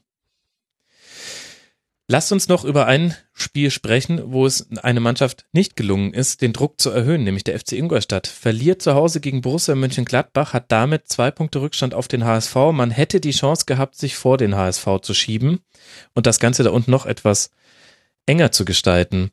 Und Alice, ich weiß nicht, wie es bei dir, wie es dir geht, aber mir fällt es tatsächlich auch schwer, Ingolstadt einzuordnen. Man hatte gefühlt einen Aufwärtstrend, der allerdings nicht immer durch Ergebnisse gestützt wurde jetzt in den letzten Spielen. Man spielt jetzt auch gegen Gladbach nicht schlecht und verliert durch eine viel diskutierte Szene. Aber unabhängig davon, wenn ich mir nur die Tabelle an, schaue, dann sehe ich, da muss jetzt tatsächlich auch sehr schnell sehr viel passieren. Ansonsten wird das sehr, sehr eng. Und dann kann man noch so gut irgendwie, ja, spielerisch dastehen und wenig Punkte mitnehmen. Das, das hilft irgendwie nicht. Ja, ich glaube, da fehlt es dann doch auch irgendwie wieder ein bisschen an dem Gesicht und an dem, äh, dass man da sich eine Taktik ausgedacht hat und an der irgendwie auch festhält und die auch durchzieht. Also dieses Spiel gegen Gladbach, ich habe nur die Zusammenfassung gesehen, aber es war ja, da war man jetzt nicht vollkommen chancenlos. Da hätte man nee. ja wohl auch schon was mitnehmen können. Mhm. Zumindest einen Punkt. Und äh, das wäre natürlich auch im Hinblick, du gewinnst letzte Woche bei der Eintracht äh, und hast holst drei Punkte und kannst dann mit einem Punkt hast du dann irgendwie mal dir ein bisschen wenigstens was erarbeitet. Und ich habe das Gefühl, es geht immer so hin und her. Man denkt, ach, jetzt hat sich Ingolstadt irgendwie wieder gefangen und dann kommt wieder äh, äh eine Niederlage, wo du so denkst, das, äh, warum denn jetzt eigentlich? Also es fehlt so ein bisschen an dem, an der Konsistenz oder so. Und ich glaube, dass es für Ingolstadt sehr eng wird da unten. Also gerade weil dieses Gesicht so ein bisschen fehlt sind jetzt vier Punkte auf den, auf Werder Bremen. Zwar nur zwei auf den HSV, aber auch wenn das jetzt komisch klingen mag aus meinem Mund, äh, ich schätze den HSV stärker an ein als Ingolstadt. Und äh, dann wird es ein bisschen kritisch da unten. Und ich sehe auch nicht so ganz, wer es dann letztendlich rausreißen soll bei Ingolstadt. Ja, das ist vielleicht der interessantere Punkt als auch irgendwelche Diskussionen über das 1 zu 0 von Lars Stindl. Also ja, mit dem Unterarm erzielt und ja, ich finde das auch doof, dass es da eine Regelauslegung gibt, die, die sagt, dass, das kann man als reguläres Tor sehen. Aber ist halt dann so. Also das ist natürlich super, super bitter, wenn du da unten drin stehst. Aber vielleicht, Stefan, wäre auch, also für mich ist ehrlich gesagt die größere Storyline, wie Jan Sommer diesen Sieg gerettet hat. Denn es gab zwei Szenen, einmal nach einem Eckball, einmal nach einer tollen Einzelaktion von Cohn, wo er den Ball mit der Brust annimmt, zweimal hochhält und dann mit Linksvolley abzieht. Äh, Habe ich auch schon häufiger gemacht. Danach mussten mehrere Fensterscheiben in kilometerweise, äh, kilometerweitem Reichweite ersetzt werden. Ich, ich fand, das war für mich eigentlich sportlich gesehen die interessantere äh, Storyline dieser Geschichte. Jan Sommer hat für mich diesen Sieg festgehalten. Denn die wenigen Chancen, die Ingolstadt hatte, hat er herausragend gehalten.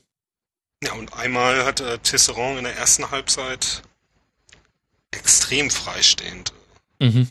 Stimmt. Übers Tor geköpft, wenn ich mich. 20. Minute war das, genau, aus sieben Metern.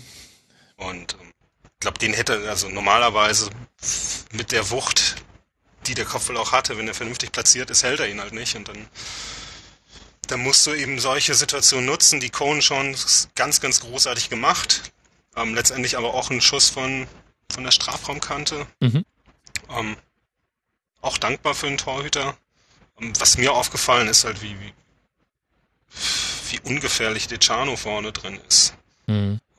Der dann halt auch immer wieder das, das Foul sucht, aber dann auch mittlerweile gar keine Fouls mehr gepfiffen bekommt, immer wieder so Richtung Strafraum gegangen und versucht sich dann dort fallen zu lassen oder in den Gegner reingerannt.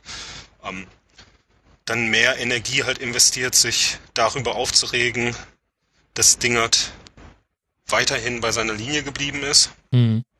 Ähm, und da sind wir dann tatsächlich beim Verein, der, der wenig Torgefahr ausstrahlt. Denn gefühlt es ist ja wirklich so, dass Ingolstadt seit Monaten nicht mehr 17. ist, von, vom Spielerischen her. Mhm. Aber letztendlich dann doch relativ hoffnungslos da unten steht mit 18 Punkten, wenn man sich jetzt auch die nächsten drei Spiele anschaut. Hoffenheim, Köln, Dortmund, ähm, wird es nicht einfacher das ist, finde ich, glaube ich, wirklich der entscheidende Punkt. Das ist zwar jetzt so ein bisschen ein, ein ewiges Mantra, weil ich das schon in der Saisonvorbereitung gesagt habe, dass ich es nicht verstehe, warum man sich in der Offensive nicht weiter verstärkt hat und weil mir das niemand erklären konnte, der auch mit Ingolstadt näher verbandelt ist. Aber es ist die zweitschlechteste Offensive der Liga mit 19 erzielten Toren und jetzt kommt aber die Pointe. Nach den Schüssen pro Tor, äh, nach den Schüssen pro Spiel liegt Ingolstadt auf Platz 5 in der Fußball-Bundesliga. Nur Bayern, Dortmund, Hoffenheim und Leipzig haben mehr Schüsse pro Spiel aufs Tor. Und daraus machst du dann nur 19 Tore. Sind wir wieder beim Knipser. Es geht nicht ohne. Ich glaube, da sind dann ja auch diese ganzen Fernschüsse von äh, Pascal Groß und Co. dann mit eingerechnet, die halt aber leider auch zu selten zum Erfolg führen. Okay, jetzt hast du mir meine Statistik kaputt gemacht. Jetzt muss ich nachgucken, wie oft sie im Strafraum. naja, aber ich glaube, wir haben, wir haben ja das, die Problematik schon eingegrenzt und gleichzeitig hat Stefan ja schon vollkommen richtig auf die nächsten Gegner verwiesen. Das wird, das wird alles nicht so leicht. Und auf der anderen Seite haben wir einen Trainer. Letztes Jahr haben wir die Nagelsmann-Tabelle vor uns hergeschoben. Jetzt müssen wir die Hacking-Tabelle aufmachen. Seitdem Dieter Hacking Borussia Mönchengladbach übernommen hat, äh, waren nur Bayern und Dortmund besser, tabellarisch gesehen. Noch vor Leipzig und Hoffenheim belegt Dieter Hacking mit Borussia Mönchengladbach Tabellenplatz 3. Nur eine Niederlage, wir erinnern uns, das war letzte, letztes Wochenende gegen Leipzig zu Hause. Unter der Woche auch noch sensationell im Pokal weitergekommen gegen Florenz. Was hat er denn eigentlich verändert, Stefan? Er hat ähm, der Mannschaft einfach wieder ein festes System verpasst. Das ist jetzt wieder ein klassischeres 4-2-3-1.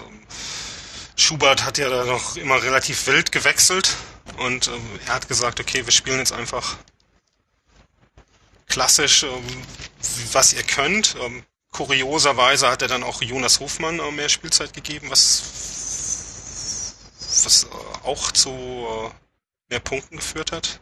Mhm. Ähm, und das, das Mittelfeld wirkt stabiler. Ne? Also du hast jetzt, äh, der Hut kriegt mehr Zeit wieder, der unter Schubert ja jetzt so die ersten 10, 12 Spiele kaum aufgefallen ist. Gestern kam er auch nur rein, aber bereitet das 2-0 dann ja auch ganz toll vor. Einfach eine neue Stabilität. Also das, das wo, haben wir vorhin bei Wolfsburg drüber geredet. Mhm. Und hier haben wir es dann, dann kommt ein Trainer, der dann sagt, okay, wir spielen jetzt dieses System und ziehen das durch und besinnt euch eurer Stärken. Und es, das funktioniert in dem Moment erstmal wieder. Langfristig wird man abwarten müssen, was da passiert. Und letztendlich wird die Situation, äh, die Saison ja auch für Gladbach im Mittelfeld enden. Mhm. Ähm, wenn nicht die Europa League gewonnen wird, also auch ohne europäischen Fußball im nächsten Jahr. Dann gibt's wieder einen Umbruch, Christensen geht, der Hut wird wahrscheinlich gehen. Und mal sehen. Raphael wird älter. Jetzt machst du es gleich wieder kaputt. Jetzt haben wir gerade den, den Gladbach-Fans hier für gute Laune gesorgt und du machst den, den Fokus so weit, so, du zoomst so weit raus, dass man gleich wieder deprimiert werden könnte. Du hast natürlich recht. Aber ich finde schon interessant und ich, an der Stelle kommt mir auch äh, gerade in der Stindelmanie, die ja auch vollkommen ihre Berechtigung hat, aber mir kommen die Innenverteidiger ein bisschen zu kurz. Also Christensen und Westergaard, also gerade Westergaard hat jetzt auch gegen Ingolstadt ein wahnsinnig starkes Spiel gemacht. Das ist auch eine Stabilität im, im Kern der Abwehr, die man auch so lange nicht mehr gesehen hat. Und da haben auch wirklich ein paar Spieler wieder so ein bisschen unterm Radar fast, weil alle über Raphael reden und über Stindl und wie man, und dass äh, Hoffmann zurückgekommen ist und dass Hermann dann wieder ein Tor gemacht hat. Und unter dem Radar hast du da aber jetzt hinten eine Innenverteidigung, wo ich sage, ja, Christensen und Westergaard, da muss jetzt erstmal eine Offensive kommen, die da wirklich häufig dran vorbeikommt. Ja, und vorne machen sie auch noch Tore, wenn sie ja. wollen, die zwei, ne? Ja gut, ja, stimmt. Westergaard in dem Spiel ja auch äh, zwei Torschüsse. Das haben so viele Ingolstädter gar nicht geschafft. Ja, sieht ganz gut aus. Ähm, aber sie haben sich auch hart erarbeitet. Ähm, beide Mannschaften sehr, sehr viel gelaufen. Äh, 119 und 120 Kilometer. Äh, es war schon, es war, war wirklich ein interessantes Spiel. Auch Ingolstadt war unglaublich oft im eigenen Angriffsdrittel, aber viel zu selten im Strafraum. Interessante Partie, 2 zu 0 am Ende. Wir haben schon über die Entstehung des 1 zu 0 gesprochen. Das 2 zu 0 war dann in der Nachspielzeit. Da hat Hansen nicht ganz schlau sich verhalten, aber im Grunde war das Spiel da schon so gut wie durch und eben mit der Konsequenz, die wir gerade umrissen haben. Gladbach jetzt auf Tabellenplatz 10 mit 29 Punkten. Da kann man, könnte man eher nach oben als nach unten gucken, wenn man denn wollte. Und Ingolstadt haben wir schon genügend Worte zu verloren. Und damit können wir zum letzten Spiel kommen, was sich noch auf diesen Tabellenkeller bezieht, nämlich Bayern gegen den HSV. Und es, es wird ein Running Gag, Alice. Also man, man spricht vorher über die vergangenen, äh, vergangenen Ergebnisse des HSV in München die, die Statistiken sind grotesk. René Adler hat in seiner Karriere, er hat sein 250. Bundesligaspiel gemacht in diesem Spiel gegen Bayern. Er hat nach diesem Spiel alleine gegen Bayern 50 Gegentore kassiert. Es ist unfassbar. Die lassen sich 8 zu 0 abschießen und versauen sich damit komplett ihre Tordifferenz, was ja noch ein Faktor werden könnte. Hat uns auch äh, Rumo 1910 äh, nochmal darauf hingewiesen. Ich frage mich, Alice, äh, kann man das irgendwie sportlich erklären oder müssen wir jetzt zu Laienpsychologen werden? Ich glaube nicht, dass du das sportlich erklären kannst. Also das ist mir einfach, es ist so, also ich meine, du kannst gegen die Bayern verlieren, das wissen wir. Und ähm, aber diese Art und Weise und wie du jetzt schon gesagt hast, es ist ja auch nicht das erste Mal und auch nicht das zweite oder das dritte Mal. Also da müsste man sich ja dann doch irgendwie auch nochmal zusammenreißen. Und ich finde, dann fehlt es halt auch an der mannschaftlichen Geschlossenheit, sich dann da irgendwie nochmal reinzureißen, wenigstens zur Halbzeit und zu sagen, okay, jetzt bleibt's aber bei dem Halbzeitstand und wir versuchen jetzt keinen mehr zu fangen. Und die sind ja einfach komplett zusammengebrochen. Die waren überhaupt nicht aggressiv. Es gab keine einzige gelbe Karte zum Beispiel. Mhm. Also ich finde, das ist schon sehr schwierig. Jetzt haben wir in der letzten Woche, Stefan, haben wir den HSV eigentlich noch gelobt die einzige Ehrenrettung für den Rasenfunk und die damals anwesenden Gäste ist, dass wir das auch wesentlich an Papadopoulos festgemacht haben, der in diesem Spiel gefehlt hat. Ich denke allein bei äh, beim 6 zu 0, wo Giroud den Fehler gegen Coman macht, äh, das hätte wahrscheinlich ein Papadopoulos anders gelöst.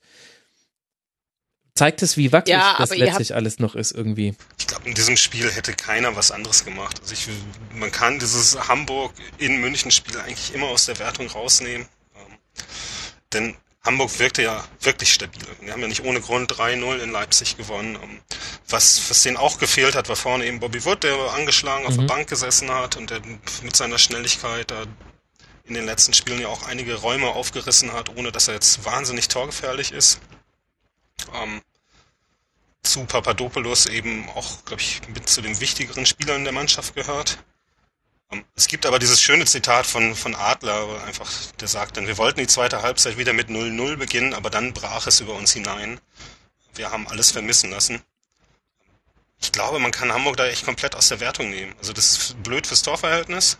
Ja, super Wird es jetzt dann äh, ja auch nur bis zum Mittwochspott geben, dadurch, dass sie im Pokal spielen werden. Mhm. Und äh, dann kann man dieses Spiel eigentlich auch wieder vergessen, aus Hamburger Sicht. Außer dass man eben jetzt acht Tore mit sich rumträgt, die entscheidend sein können. Aber.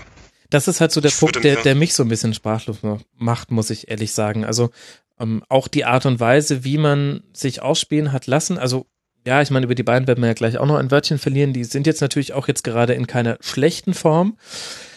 Aber wenn ich mir die Entstehung der Tore angucke, wenn ich mir angucke, wie viele Hamburger waren da vor dem Ball, als der verloren gegangen wurde, oder wie viele, wie viele waren in den entscheidenden Räumen, um, um die Bayern-Spieler zu decken, dann war das auch wirklich, Selbstaufgabe ist ein bisschen zu groß, denn ich glaube nicht, dass ein Sportler ähm, irgendwo antritt und äh, nicht gleich nicht gewinnen möchte. Und das war ja auch in Ansätzen in der ersten Halbzeit gar nicht so schlimm.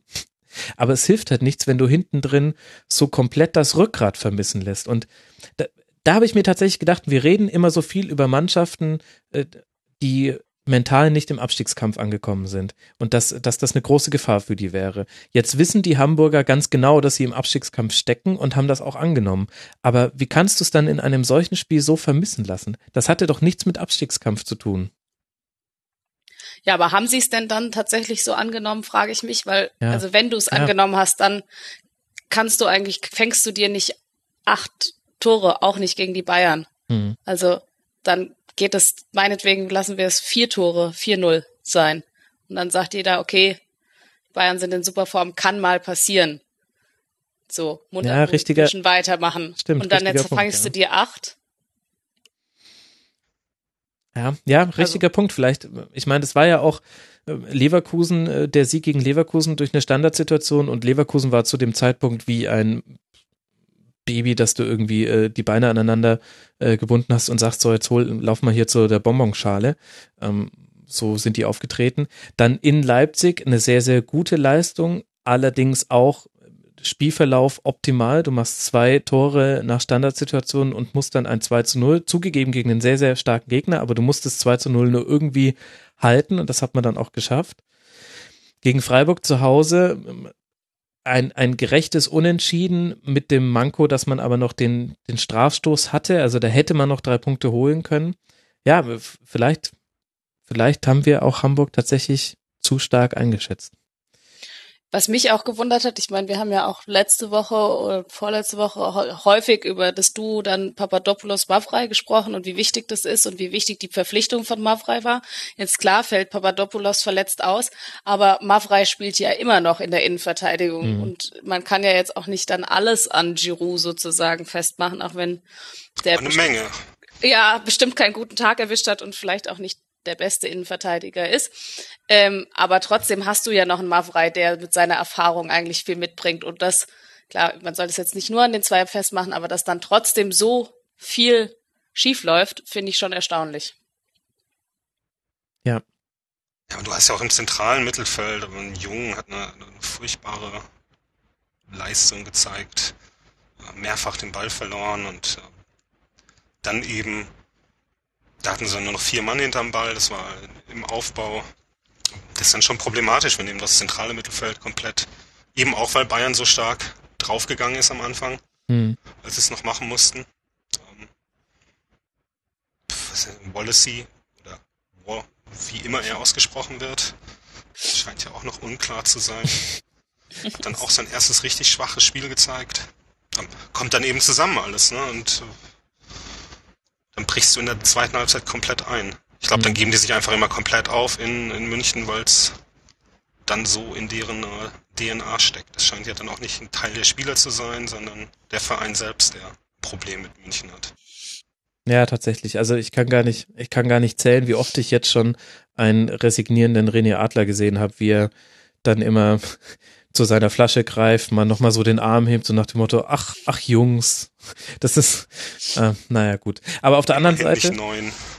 ja, immerhin nicht neun. Aber die Interviews könnte man auch von vergangener Saison einfach nehmen oder so von den letzten Spielen, wo es Pleiten gab. Das, das hört sich ja dann doch immer ähnlich an, oder? Ja, total. Andererseits, was willst du da auch sagen, außer ja, wir waren halt scheiße. Also, ähm, ich meine, andererseits kann man aber natürlich auch ins Feld führen, äh, auch ein FC Arsenal hat als der FC Bayern mal ins Rollen kam, da dann insgesamt fünf Boden gefangen. Äh, und das ist ja die andere Seite der Medaille. Bayern hat sich auch tatsächlich ein bisschen gefangen. Man weiß jetzt nicht, wie hoch man jetzt dann den Gegner Hamburg hängen sollte, wegen der Dinge, die wir gerade gesagt hätten, aber aus diesem Spiel auch wieder absolutes Optimum herausgeholt. Und das ähm, sowohl irgendwie Robert Lewandowski als auch jemand wie Coman, der nochmal irgendwie ein Doppel, noch nie hat sich jemand so wenig über einen Doppelpack gefreut. Der hat ja nicht mal reagiert, als er das 7 zu 0 gemacht hat.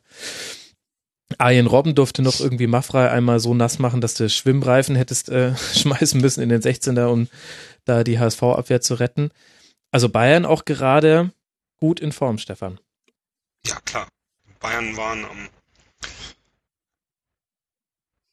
eigentlich konstant da das, das Jahr über. Und es ist immer wieder dieses, dieses Krisengerede und äh, Ancelotti-Fußball ist eben nicht äh, Pep-Fußball. Letztendlich gibt es eine Niederlage in der Liga ein glückliches Unentschieden in Berlin letzte Woche, aber eben auch ein Unentschieden, sind da, machen die Tore. Und ähm, ich hatte von Anfang an das Gefühl, dass, dass die Idee Ancelotti eben nicht ist, in der Hinrunde die Liga spielerisch zu dominieren, sondern dass sich eine Mannschaft findet, dass er auch seine Formation findet für verschiedene Spiele Jetzt ist Alonso mal draußen geblieben und Müller spielt vorne im zentralen Mittelfeld. Äh, Thiago rückt nach hinten. Müller hat halt ganz andere Qualitäten, rückt dann vorne mit rein. Mhm. Ähm, das sieht schon alles ganz gut aus. Ähm, sah aber auch zumindest erfolgsversprechend aus. Nicht unbedingt guter Fußball, der gespielt wurde, aber es muss ja auch nicht immer Guardiola-Fußball sein, um dann zum Erfolg zu kommen. Und ich habe eben das Gefühl, dass, dass Angelotti das in diesem Jahr eben darauf auslegt, dann auch in der Champions League mal das Halbfinale zu überstehen. Mhm. Dafür geht es langsam, rollen sie langsam los. Ich habe das Gefühl, Bayern hat wieder eine andere Haltung. Also natürlich freut man sich über ein 8 zu 0 mehr als über ein 1 zu 0, aber das so im stillen Kämmerlein finden die das 1 zu 0 geiler, was sie in der 90. Minute machen. Also ich erkenne das sogar an so Leuten wie Mats Hummels, wo ich am Anfang noch den Eindruck hatte, so ganz war der verbal, hat er sich gegeben, als wäre er schon voll angekommen, aber ich habe so von seiner Haltung, wie er auf dem Platz agiert, nicht gesehen. Gerade, gerade wenn er mal einen seiner wenigen Fehler gemacht hat, das ist immer, sind für mich die interessanten Punkte, dann will ich sehen, wie, wie ein Spieler reagiert. Und inzwischen haben die wieder so komplett so so einer Haltung gefunden, ja, wir sind halt die Bayern, versucht's halt einfach, ihr werdet es nicht schaffen, wir machen das schon irgendwie, wie uns, ist uns ehrlich gesagt egal. Und das Geile ist einfach nur, dass wir am Ende dann ja doch irgendwie gewonnen haben. Und das ist jetzt im Spiel gegen HSV kannst du das jetzt natürlich nicht überbewerten. Bei einem 18 0 ist es jetzt nicht schwierig, eine, eine gute Haltung zu haben. Aber auch, äh, ich fand auch beim Spiel in Berlin, auch beim Spiel in Ingolstadt, da waren die, ähm, da, da hatte man wieder so das, was man früher bei den Bayern gesehen hat. Unter Guardiola hätte man noch gesagt, oh, da haben wir uns, äh, ah, wir haben's, wir haben nicht richtig Chancen kreiert, sind nicht gut in, in Strafraum gekommen, aber hinten raus hat's ja dann ganz gut geklappt. Und jetzt stellen sich die Bayern wieder hin und sagen, ja, so läuft's halt gegen uns. Deal with it. Ja, ich glaube das auch. Ich glaube, dass die letzten zwei Wochen zum, für den äh, für den FC Bayern einfach so ganz nach deren Gusto gelaufen ist. Ja, klar. Du äh, mhm. gewinnst irgendwie Last Minute in Ingolstadt. Das ist sozusagen sehr angenehm. Dann kannst du in der Champions League spielst du gegen Arsenal und äh, alle sind vorher so ein bisschen, hm, was gibt es jetzt? Dann fertigst du die richtig ab und zeigst eine sehr, sehr gute Leistung, reist dann nach Berlin, bist ein bisschen erschöpft, kriegst aber trotzdem noch den Punkt hin, der ja eigentlich reicht, wenn man sich die Tabelle anguckt und spielst jetzt gegen den HSV und kannst irgendwie sozusagen deinen Offensivdrang nochmal irgendwie voll ausleben und sagst, okay, also die zwei, zwei Wochen waren eigentlich perfekt. Wenn man jetzt mal das Hertha den einen Punkt bisschen runterschraubt. Aber ansonsten, glaube ich, hätte es nicht besser laufen können. Mhm. Das ist ja auch ideal, wenn man mal so ein Spiel, gerade wenn man es sich leisten kann, dann in der 96., 97. Minute noch einen Punkt holt. Ähm, gibt ja dann auch Selbstvertrauen für, für andere Spiele, dass man eben tief in der Nachspielzeit noch was, einen Treffer erzielen kann, wie eben auch schon in Ingolstadt. Was ja durchaus wichtig sein kann, dann eben für Spiele in der Champions League auch. Und genau. Über die ja, Liga brauchen wir eigentlich gar nicht mehr groß reden. Also fünf Punkte Vorsprung, das werden die sich nicht nehmen lassen. Eben, also wenn du den, den Blick auf die Tabelle legst, dann sagst du, okay, also da können sie sich auch mal was erlauben. Du musst zwar immer noch, weil du der FC Bayern bist, ab und zu deutlich oder deutlicher gewinnen, damit du deine Fans und auch das Umfeld zufriedenstellst, dass nicht schon wieder eine Krise kommt und dann konzentrierst du dich auf die Champions League und den Pokal, wo du noch was holen willst, weil so viel Sorge von, von hinten, von Leipzig kommt da ja jetzt nicht. Ist das denn wirklich so? Leipzig fünf Punkte, jetzt auch am Wochenende gewonnen mit 3 zu 1 und mit einer Leistung, die wieder an das alte Leipzig, was ein bisschen äh, humoristisch gemeint ist, denn es, wir reden von ein paar Wochen alten äh, Leipzig. Äh, also sie erinnerten wieder so ein bisschen an das, was wir auch in der Hinrunde gesehen haben und äh, in manchen Spielen der Rückrunde auch schon. Ich will jetzt nicht Leipzig zum Meisterschaftskandidaten machen, aber das braucht nur eine Niederlage oder einen Unentschieden und dann reden wir hier darum, dass wir wieder in der Situation sind, wo es auf das eine Spiel Leipzig gegen Bayern ankommt und was man jetzt auch in diesem 3 zu 1 gegen Köln gesehen hat. Zu Hause ist das, ist das nicht so leicht gegen Raber. Das stimmt. Nur sehe ich Leipzig nicht in der Situation. Die haben auch gegen Köln durchaus Phasen gehabt nach dem 2-1, in dem das Spiel hätte kippen können. Ist dann natürlich nicht gekippt. Ähm, die haben das genauso in Gladbach gehabt letzte Woche. Mhm. Ähm, auch dort, ähm, da haben sie dann die letzten Minuten ja nur noch verteidigt. Ähm, davor zwei Niederlagen in Folge. Insgesamt vier Auswärtsniederlagen aus den letzten vier Auswärtsspielen, äh, fünf Auswärtsspielen. Ähm, ich sehe nicht, dass sie wirklich dann die benötigten Punkte holen und da reden wir dann wahrscheinlich schon von elf Siegen oder zehn Siegen in mhm. zwölf Spielen. Bei Auswärtsspielen auf Schalke, nochmal gegen die Bayern nach Berlin. Ähm, Leverkusen weiß man auch nie, wenn sie in zu Hause spielen. Also ich glaube nicht, dass sie das komplett auf den Platz bringen werden. Mhm. Gut, klar, ich meine, äh, wäre irgendwie auch verwunderlich, denn es ist äh, gerade für, für eine junge Mannschaft sehr, sehr schwierig, das über 34 Spieltage zu treiben. Das lehrt uns die Bundesliga-Historie. Vielleicht habe ich es ein bisschen spannender geredet, als es ist, aber also kommt aber auch aus dem Eindruck her, dass ich sage, gegen Köln, ich stimme dir da voll zu, Stefan, es gab Phasen, wo Leipzig auch Fehler gemacht hat, die man bisher noch nicht von ihnen kannte. Das hat man auch schon im Spiel gegen Gladbach gesehen. Wenn sie unter Druck gesetzt werden, machen sie auch Fehler hinten raus und vielleicht ist so ein bisschen die Erkenntnis, dass diesen Druck zu wenige Mannschaften aufgebaut haben in den bisherigen 22 Spielen gegen Leipzig, dass man das nicht häufiger gesehen hat. Aber dennoch finde ich auch die spielen einfach mit einer Haltung und die machen dann auch, da trifft dann Timo Werner aus dem spitzestmöglichen Winkel und macht damit mit 3 zu 1 dann wieder den Deckel auf einen, auf einen Topf, in dem das Wasser gerade wieder ein bisschen zu köcheln begonnen hat. Was keinen Sinn ergibt, weil dann kocht's über. Er, er schaltet die Platte aus. Oh Mann. Ihr wisst, was ich meine, liebe Hörerinnen und Hörer.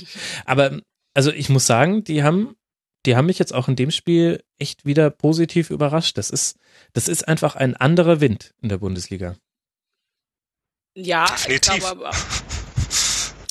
Also es ist ein ganz anderes halt. Spiel. Mach du.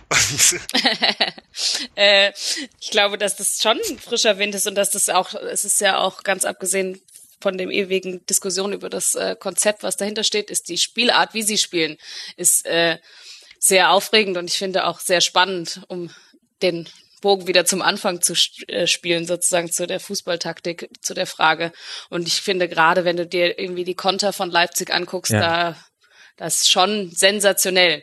Ich glaube aber, wenn wir jetzt zu dem Spiel gehen, ich glaube, dass da, wie man auch, wenn man sich die zwei Halbzeiten anguckt, dann auch ein bisschen sozusagen Köln den Vorwurf machen muss, dass sie da in der ersten Halbzeit nicht gut drauf reagiert haben von Beginn an. Mhm. In der zweiten Halbzeit dann natürlich besser. Und klar, dann musst du natürlich, musst du schon auch den, sagen wir mal, den Schneid haben, dann das, den Sack zuzumachen mit dem 3-1 von Werner.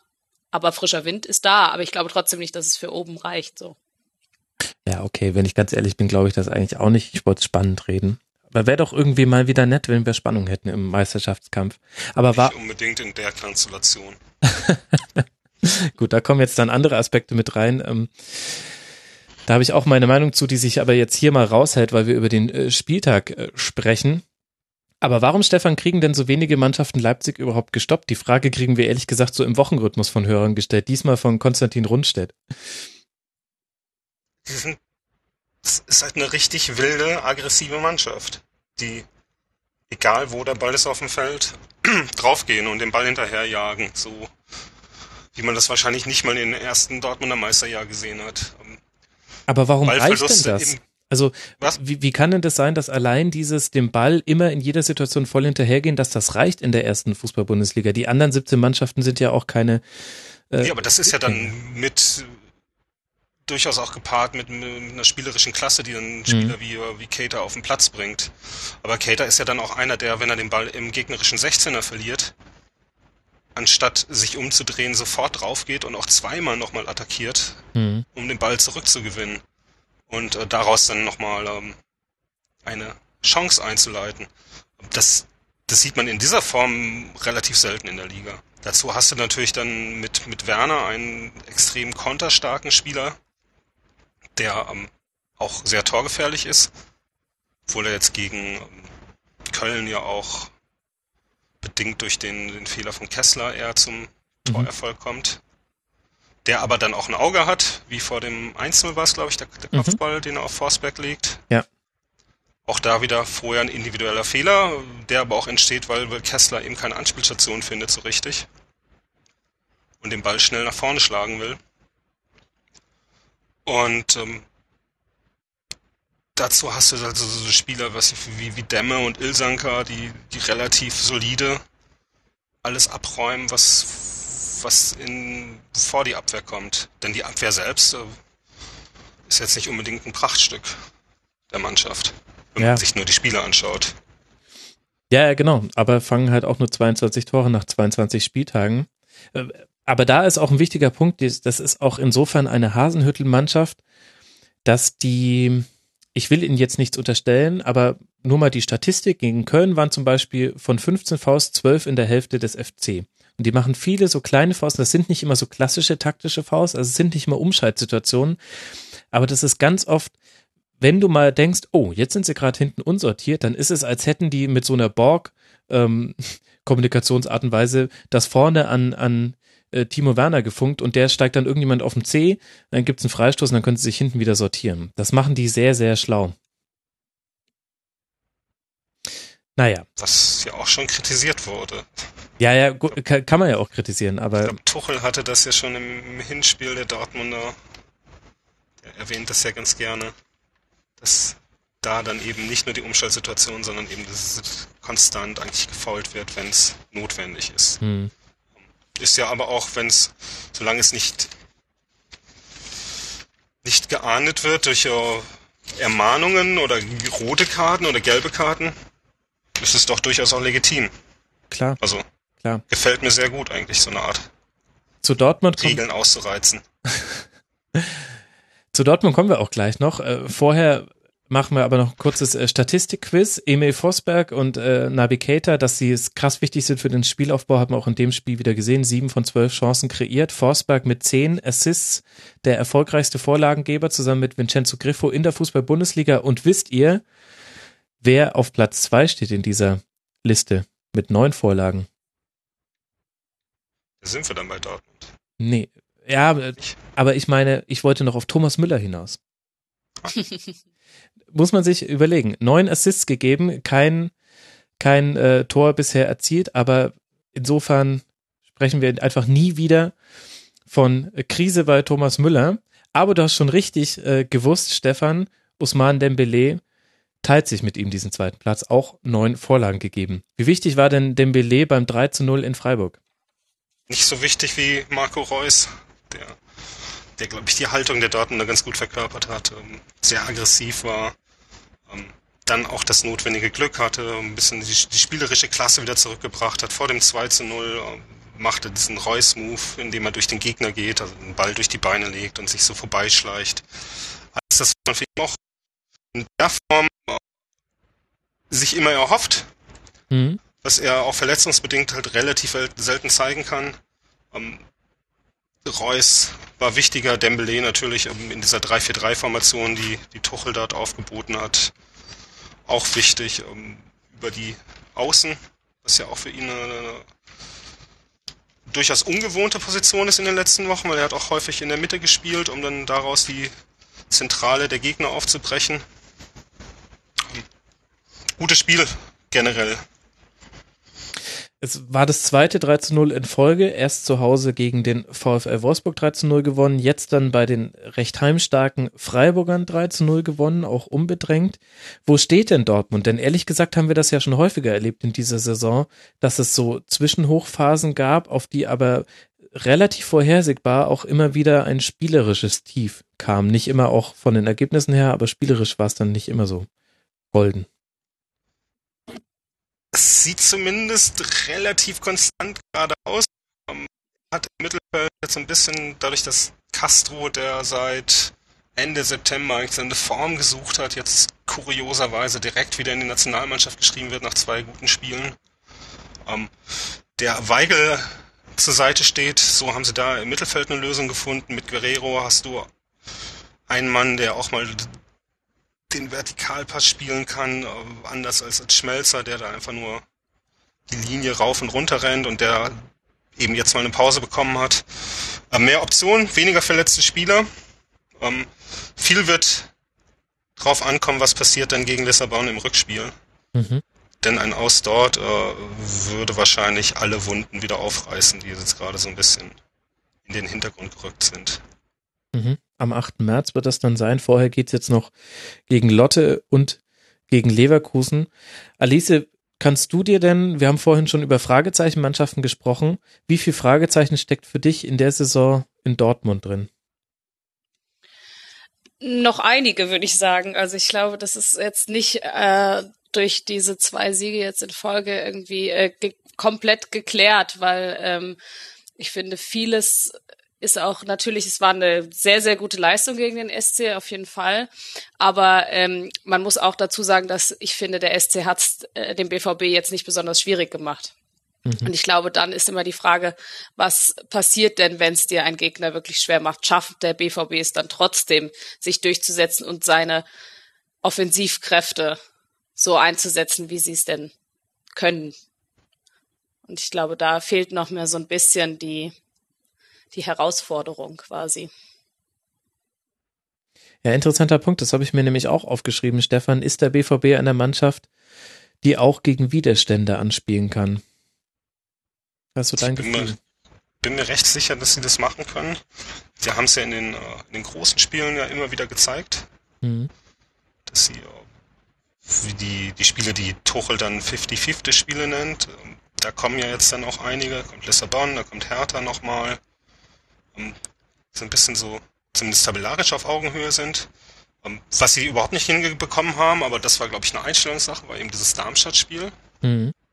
indem man, äh, dass man gegangen ist, in, Tuchel sagte vorher, wir spielen mit der bestmöglichen Aufstellung, dann kommt der junge Burnic rein, der in der U19 immer im zentralen Mittelfeld spielt, zentrales defensives Mittelfeld und ähm, soll dort dann links hinten, weil er ein Linksfuß ist, den Verteidiger spielen. Das war, glaube ich, ein fatales Signal Mhm. gegen diese Darmstadter Mannschaft, über die wir gerade geredet haben, die da wirklich das, das beste Saisonspiel gemacht hat. Ähm, ich glaube, wenn Dortmund eine äußere Unruhe vermeiden kann, dann, dann werden sie auch auf dem Platz Mannschaften aufbrechen können, die äh, die Widerstände zeigen. Aber Leipzig als Beispiel hat ja auch Hm. keine Chance gehabt in, in Westfalenstadion. Das Also stimmt, Aber ja, darf ich schon eine Frage stellen? natürlich. Was macht man sich nicht mit äh, so dieser zum Beispiel der Götze-Thematik auch? Schafft man sich damit nicht noch eigene Probleme nach außen? Oder Schürle, der nur auf bis viel auf der Bank sitzt, ist das nicht sozusagen auch ein kleines Eigentor? Ich glaube, die Götze-Thematik haben sie jetzt erstmal ganz gut gelöst, indem die um, Götze für zwei Wochen, es werden bestimmt dann noch drei oder vier Wochen erstmal rausgenommen haben, vielleicht bis zur, zur Länderspielpause, weil es wird da nicht nur, es werden ja nicht nur muskuläre Probleme sein, sondern vielleicht Fitnessprobleme, vielleicht mentale Probleme. Ähm, Schürle, überraschend, dass er so wenig Spielzeit bekommt, nachdem er die ersten beiden Spiele nach der Winterpause ja recht gut gespielt hat. Ähm, letztendlich zeigt er, ich hatte in einem Blog dann gelesen, nach seiner Einwechslung zeigte er, warum er nicht vermisst wird. Ähm, wenn er eben eingewechselt wird, hat er nicht mehr so richtig seine, seinen Trademark-Move drauf. Mhm. Von links dann reinziehen, den Abschluss suchen. Ähm, dass Dortmund viel Geld verbrannt hat für diese drei Spieler, für mit, mit Rode auch noch, ist ja unbestritten. Also auf den ersten Blick erstmal 70 Millionen für diese drei Spieler. Ähm, Wird vielleicht auch noch ein bisschen zu wenig hinterfragt, denn bei diesen 110, 120, die da jetzt ausgegeben worden sind, kommt ja auch noch Isaac hinzu und Moore, die äh, Isaac noch gar nicht gespielt. Moore kriegt sehr, sehr wenig Spielzeit. Da redet man also von einem großen Umbruch. Letztendlich spielt aber kaum einer von denen. Also du hast natürlich mit, mit Dembele, Bartra, der sich jetzt gefangen hat, und Guerrero, der halt lange verletzt war. Drei Spieler, die durchaus ähm, auch dazu beigetragen haben, dass, dass Dortmund zumindest nicht komplett abgestürzt ist, auch in, äh, in dieser Phase, in der es kritisch war. Haben ja auch nur ein Spiel verloren. Aber ähm, dieser Umbruch ist teuer erkauft worden. Ja, aber ja, interessanter Punkt, dass von den, von den neuen Spielern gar nicht so viele die tragenden Rollen in dieser Saison spielen. Gleichzeitig bietet das aber auch das Feld für die Anschlussfrage, kann man das gerade bei diesen jungen Spielern, die du ja auch genannt hast, überhaupt erwarten? Das hat uns auch ein Hörer gefragt, der auch Stefan heißt. Äh, er hat gefragt, ähm, müsste das Dortmunder Umfeld nicht einfach geduldiger sein nach dem harten Umbruch im Sommer? Und wenn ich mir auf die Tabelle äh, die Tabelle vor Augen führe, dann sehe ich Platz drei mit 40 Punkten. Und ja, ich kenne all die Krisen, durch die Dortmund gegangen ist. Und gerade dieses Darmstadt-Spiel war da schon ein schlimmer Schuss vor dem Bug, auch von dem ganzen Anspruchsdenken her.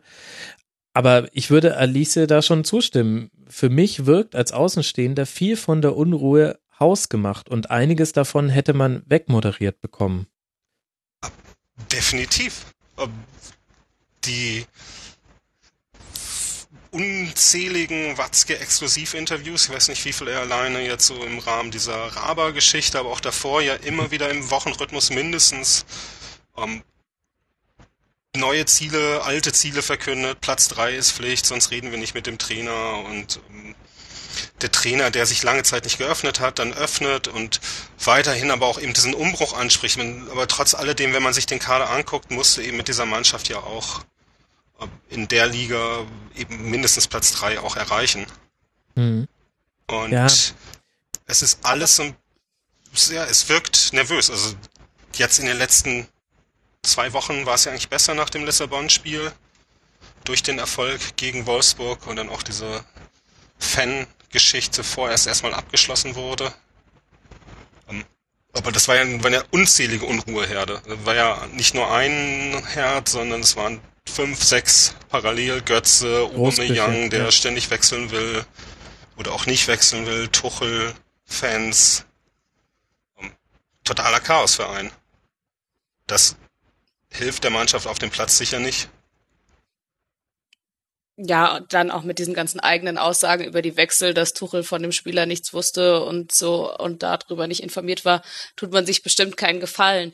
Ich frage mich, wenn du sagst, ja, mit den Spielern muss man da oben stehen, aber wenn man den Spielern gibt keine Zeit gibt oder sich eine Mannschaft zu finden sozusagen, dann wird es doch auch wieder schwieriger.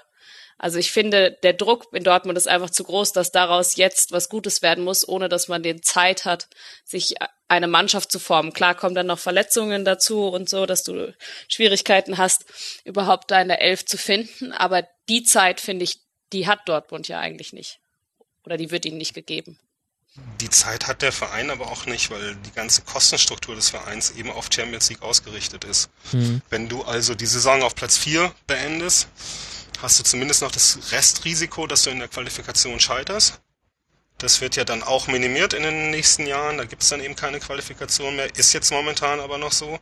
Und Dortmund ist vom ganzen Anspruchsdenken eben der Verein, der nach Bayern die Bundesliga in Europa vertritt, der die in der Welt vertritt, der eben nach China reist und jetzt in die USA reisen will. Ähm, darüber hat man vielleicht ein bisschen bisschen die Bundesliga insofern vernachlässigt, als dass man äh, sich vielleicht damit abgefunden hatte, Zweiter zu werden hinter Bayern, mhm. mit, mit Leipzig nicht gerechnet hat und äh, dann eben diese Schwächephase auch nicht einkalkuliert hat, dass eben sowas passieren kann. Jetzt ist es eben so, die anderen Vereine scheinen ja es nicht konstant auf ein, aufs Feld bringen zu können, wie, wie Frankfurt, wie Hertha, Hoffenheim ein anderes Thema. Und aber vielleicht auch ein bisschen überrascht worden in dieser Saison. Dass der Druck da ist, dass sie Platz 3 erreichen müssen, bedingt sich, glaube ich, dadurch, dass sie nicht Europa League spielen können von den ganzen Strukturen her. Sonst gibt's wieder einen Umbruch und mhm. Du hast nur so und so viele Chancen, dann auch Spieler zu ersetzen. sieht man eben, wie ich das gerade sagte, auch dies Jahr schon an den Transfers. Da schlagen dann ein paar ein, aber dieses ganze Konzept auf junge, entwicklungsfähige Spieler zu setzen, um die dann natürlich auch später mit Gewinn zu verkaufen, damit sich der Verein trägt. Mhm. Ähm, ist ja auch, also es ist halt nicht wie Bayern, die, die ihre besten Spieler nicht verkaufen. Sie müssen sich ständig immer wieder auf irgendeinem Niveau neue Spieler holen, neue Wege finden, dann auch mit denen zu spielen. Das hat dann in dem Jahr, nachdem Lewandowski gegangen ist, nicht so richtig geklappt. Da ist dann Aubameyang irgendwann in die Lücke gestoßen. Aber das ist eben der Anspruch des Vereins, ganz hoch zu spielen und da wird man relativ schnell nervös. Und, und das ist genau, ähm, finde ich, der interessante Punkt. Also, dass die Nervosität vor allem auch finanziell begründet ist, das hast du ja jetzt ganz gut erklärt und das scheint auch logisch, wenn man sich die ganze Kostenstruktur anguckt. Und gleichzeitig sprechen wir aber hier über den Verein, der zum einen in seiner Historie schon sehr, sehr nah an der Insolvenz stand und zum anderen aber sehr, sehr gut gewirtschaftet hat, also wirtschaftlich sehr tolle Ergebnisse erzielt hat in den letzten fünf, sechs Jahren. Ist es dann vielleicht nicht auch ein bisschen ein Problem des eigenen Anspruchsdenkens und vielleicht konkret tatsächlich auch festzumachen an der Person von Aki Watzke? Er erinnert mich ehrlich gesagt immer so ein bisschen, das ist, tut jetzt manchen weh, aber er erinnert mich so ein bisschen an Clemens Tönnies der auch äh, sehr viele Exklusivinterviews gab und auch immer sehr, sehr viel über seinen Verein gerne erzählt hat und aber auch einen eindeutigen Anspruch hatte, der dann tatsächlich auch zu so einer zu einer wirtschaftlichen Notwendigkeit geführt hat, zu investieren. Und damit kommst du dann in diese, in diese Bereiche rein, wo du Champions League spielen musst, sonst kannst du deinen Kader nicht mehr tragen ich meine, ich will jetzt nicht fragen, was hat der Herbert Bruchhagen gemacht in den letzten fünf Jahren bei Dortmund, denn da würden wir vielleicht jetzt auch nicht über so einen so einen Kader jetzt sprechen oder sehr sicher nicht. Aber war man nicht vielleicht auch einfach ein bisschen zu gierig ist mir ein bisschen zu hart, aber mir fällt gerade kein anderes Adjektiv dafür ein, äh, im, im Bezug darauf, was man jetzt aus der tollen Meisterschaftsspielzeiten dann nachhaltig machen wollte für den BVB. Ich glaube, der Verein war darauf nicht eingestellt. Hm. Wir sind so ein bisschen von der ganzen Entwicklung, die ja dann auch nach 2010 relativ schnell dann losging, oder nicht losging, sondern los äh, wie eine Lawine halt über den Verein auch rollte, ähm, mit dem, mit der Krönung des Champions League Finals dann 2013. Hm. Da setzte das ganze Marketing ein, was ja auch äh, dann international äh, zumindest gegriffen hat. Intern, zumindest von den Fans, wird es ja sehr, sehr kritisch gesehen. Mhm. Ähm, letztendlich ist aber diese Strukturen, wie du sagst, Watzke, vielleicht muss er dann irgendwann langfristig auch ein anderer her, ein kühlerer Kopf, der mehr mit Zahlen hantiert, der, der mehr im Hintergrund arbeitet. Ähm, und Watzke wird dann meinetwegen Präsident. Macht man so ein bisschen das Bayern-Modell, dass dann der, der Geschäftsführer irgendwann Präsident wird. Und ähm, ja, also ich glaube nicht, dass es vom Anspruchsdenken her äh, größenwahnsinnig ist, sondern es ist eher durch die, die Situation bedingt. Die waren dann auf einmal da drin mhm. und haben es ja dann auch geschafft, zumindest länger dabei zu bleiben als Vereine wie Bremen oder was ich, wie, wie Dortmund ja auch dann in den 90ern, sondern sind ja jetzt schon relativ lange ohne, ohne große sportliche Delle dabei. Bis auf eben diese letzte Saison unter Klopp, die ja dann noch gerettet wurde. Mhm. Was wahrscheinlich auch ganz wichtig war, dass man da noch dann Siebter wurde, um in der Europa League zu spielen. Es ist einfach, glaube ich, ein Problem der Vereine. Das sieht man in Spanien jetzt auch ein bisschen bei Atletico. Um, wo dann auf, auf Dauer dann uh, schon so eine Müdigkeit einsetzt, dass man eben ganz oben nicht rankommt. Mhm. Und immer wieder was Neues probieren muss, um dann eben in Europa bei diesen finanzkräftigen Vereinen dabei zu bleiben, um, weiß nicht. Das ist ja dann eher schon die Frage, was hat das dann noch mit, mit dem Fußballspiel zu tun? Aber so kriegst du dann, kann man auch wieder die Kurve zum Anfang bringen. Kannst du dann auch die Spieler finanzieren, die eben dir ermöglichen, Spiele tatsächlich mal zu dominieren und aufzubrechen. Das war ja, glaube ich, mhm. der, der User nichtssagend hatte ja die beiden Vereine Bayern und Dortmund erwähnt. Ja. Als die Mannschaften, die mit Ballbesitz wirklich was anfangen können. Ich finde das wunderbar, wie er immer auf den Anfang zurückkommt. Das ist äh, fast schon prototypisch. Vielen Dank dafür. Freut sich, glaube ich, auch äh, nichtssagend. Ja, ich, ich glaube, du beschreibst es schon ganz, äh, ganz richtig und ähm, die, die Parallele zu Bremen ist, ist natürlich interessant und da muss man aber halt hervorheben, dass Dortmund tatsächlich auch sportlich immer sehr, sehr gut performt. Also auf sehr hohem Niveau wird da gejammert und das macht es natürlich noch schwieriger, das alles richtig zu moderieren. Also allein in dieser Saison wäre man nicht so herausragend gut gestartet und das war ein super Start. Also das, das war bis auf ähm, eine Niederlage in Leipzig in letzter Sekunde und ein ähm, gegen Leverkusen, wo man immer irgendwelche Freakspiele drin hat, war das ein wunderbarer Saisonstart, auch mit einem 2 zu 2 gegen Real zu Hause. Und vielleicht ist das auch so ein bisschen dann der Fluch für den späteren Saisonverlauf gewesen, dass man eben schon sehen konnte, was mit dieser Mannschaft drin wäre, wenn sie es in jedem Spiel auf den Platz brächte.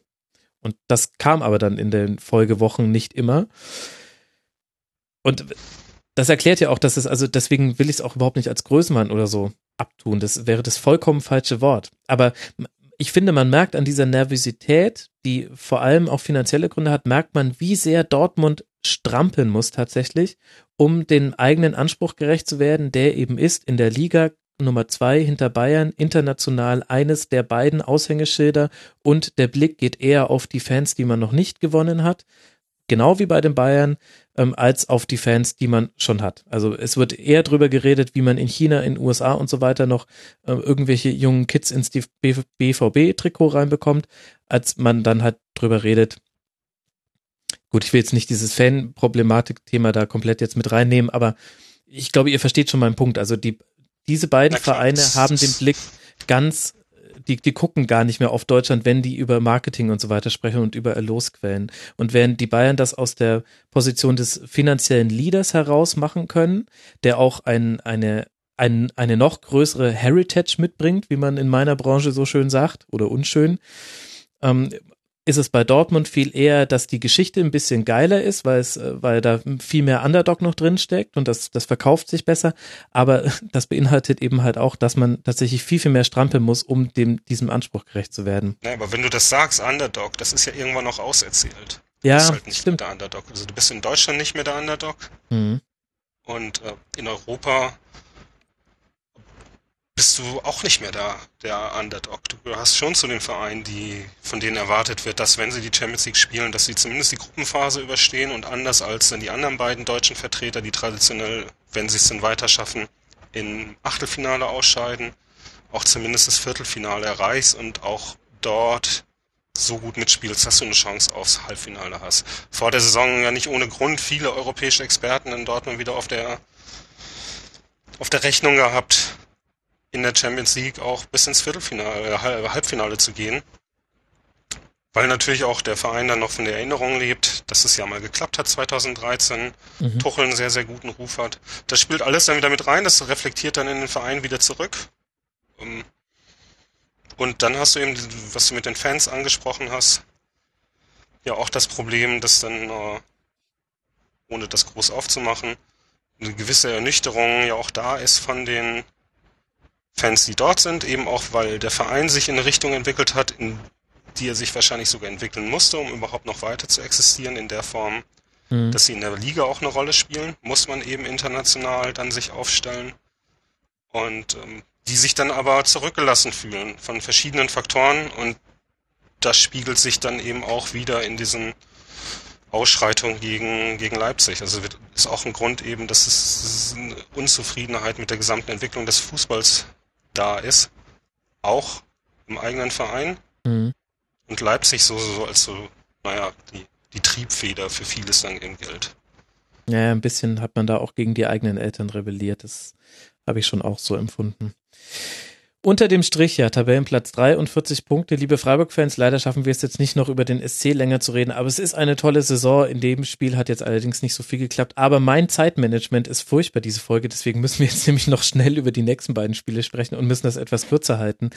Alice, was denkst du denn? Hoffenheim auf Platz 4 hinter Borussia Dortmund mit zwei Punkten Rückstand, holt auf Schalke nur ein 1 zu 1, aber jetzt auch mal ein bisschen losgelöst von diesem Spiel.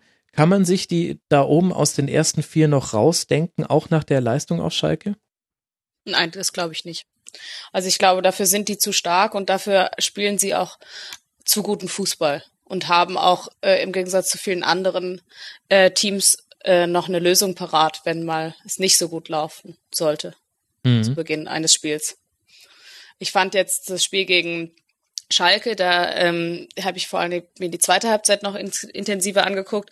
Da waren die ja, da haben die Schalker ja nur noch verwaltet und ähm, die Hoffenheimer haben es ungewöhnlicherweise eigentlich geschafft, das Mittelfeld sozusagen für sich zu beherrschen und dann aber, wenn man in der Box quasi war, hat dann der entscheidende Moment, die Flanke, der Abschluss gefehlt. Da war immer, sie waren zu unpräzise dann da.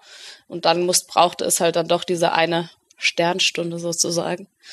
Und ähm, dann hat es geklappt. Also ich glaube, dass die da einfach, die sind mental zu stark, um da oben noch wegzukommen.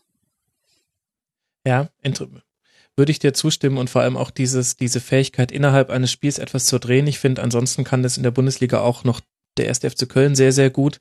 Das ist ein echtes Pfund. Und bei diesem Spiel 14 zu 7 Schüsse für Hoffenheim nach dem 1 zu 0, was sehr früh fiel, in der sechsten Minute, hast du ganz, ganz lange wenig von Schalke gesehen.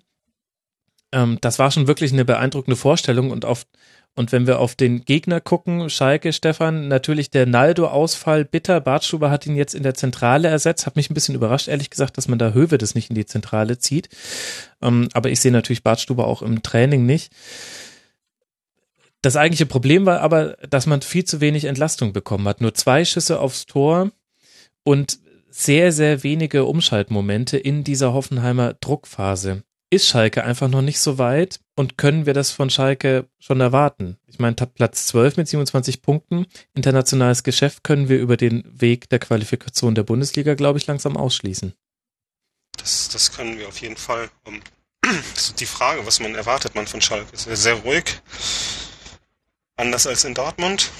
Was eben auffällig ist, ist ein Spieler wie Max Meyer immer wieder irgendwie versucht, den nächsten Schritt zu machen, das nicht schafft. Jetzt, jetzt hat er wieder eine Phase, wo er viel von der Bank kommt. Ähm, Caligiuri dann aber auch von Wolfsburg gekommen und noch nicht wahnsinnig viele Akzente gesetzt in der Liga. Ähm, Bentaleb wirkt überspielt, dann kauft man Konopjanka, der nicht mal mehr im Kader ist. Ähm, mhm, obwohl er gerade fit ist, ja. Echt interessant. Ja. Ähm, ja, ich bin da ein bisschen, da hätte ich meine meisten Fragezeichen Schalke. Sie wirken nicht mehr so wie der alte Verein, der, der spannend und interessant war und jetzt sehr, sehr ruhig und aber auf dem Platz auch nichts mehr passiert. Also die schießen früh das Tor, das 1-0 und dann ist es ja nicht nur ein Verwalten, sie betteln ja darum, dass dann schenken das Mittelfeld komplett her. Ähm, gegen relativ kleine Spieler ja auch, man kampfstarke Spieler. Mhm. Aber man würde schon erwarten, dass, dass ich Stambuli und Bentaleb und Goretzka dem ein bisschen was entgegensetzen können. Das konnten die aber gestern gar nicht.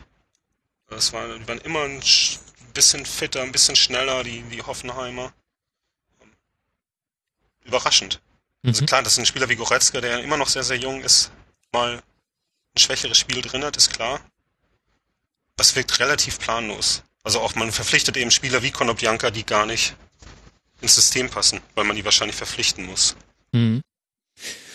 Ich finde nicht nur wegen der nachbarschaftlichen Nähe ist der Vergleich zu Dortmund echt interessant, ähm, weil das irgendwie ganz ähnlich ist, dass du mit einem anderen Anspruch in die Saison reingehst.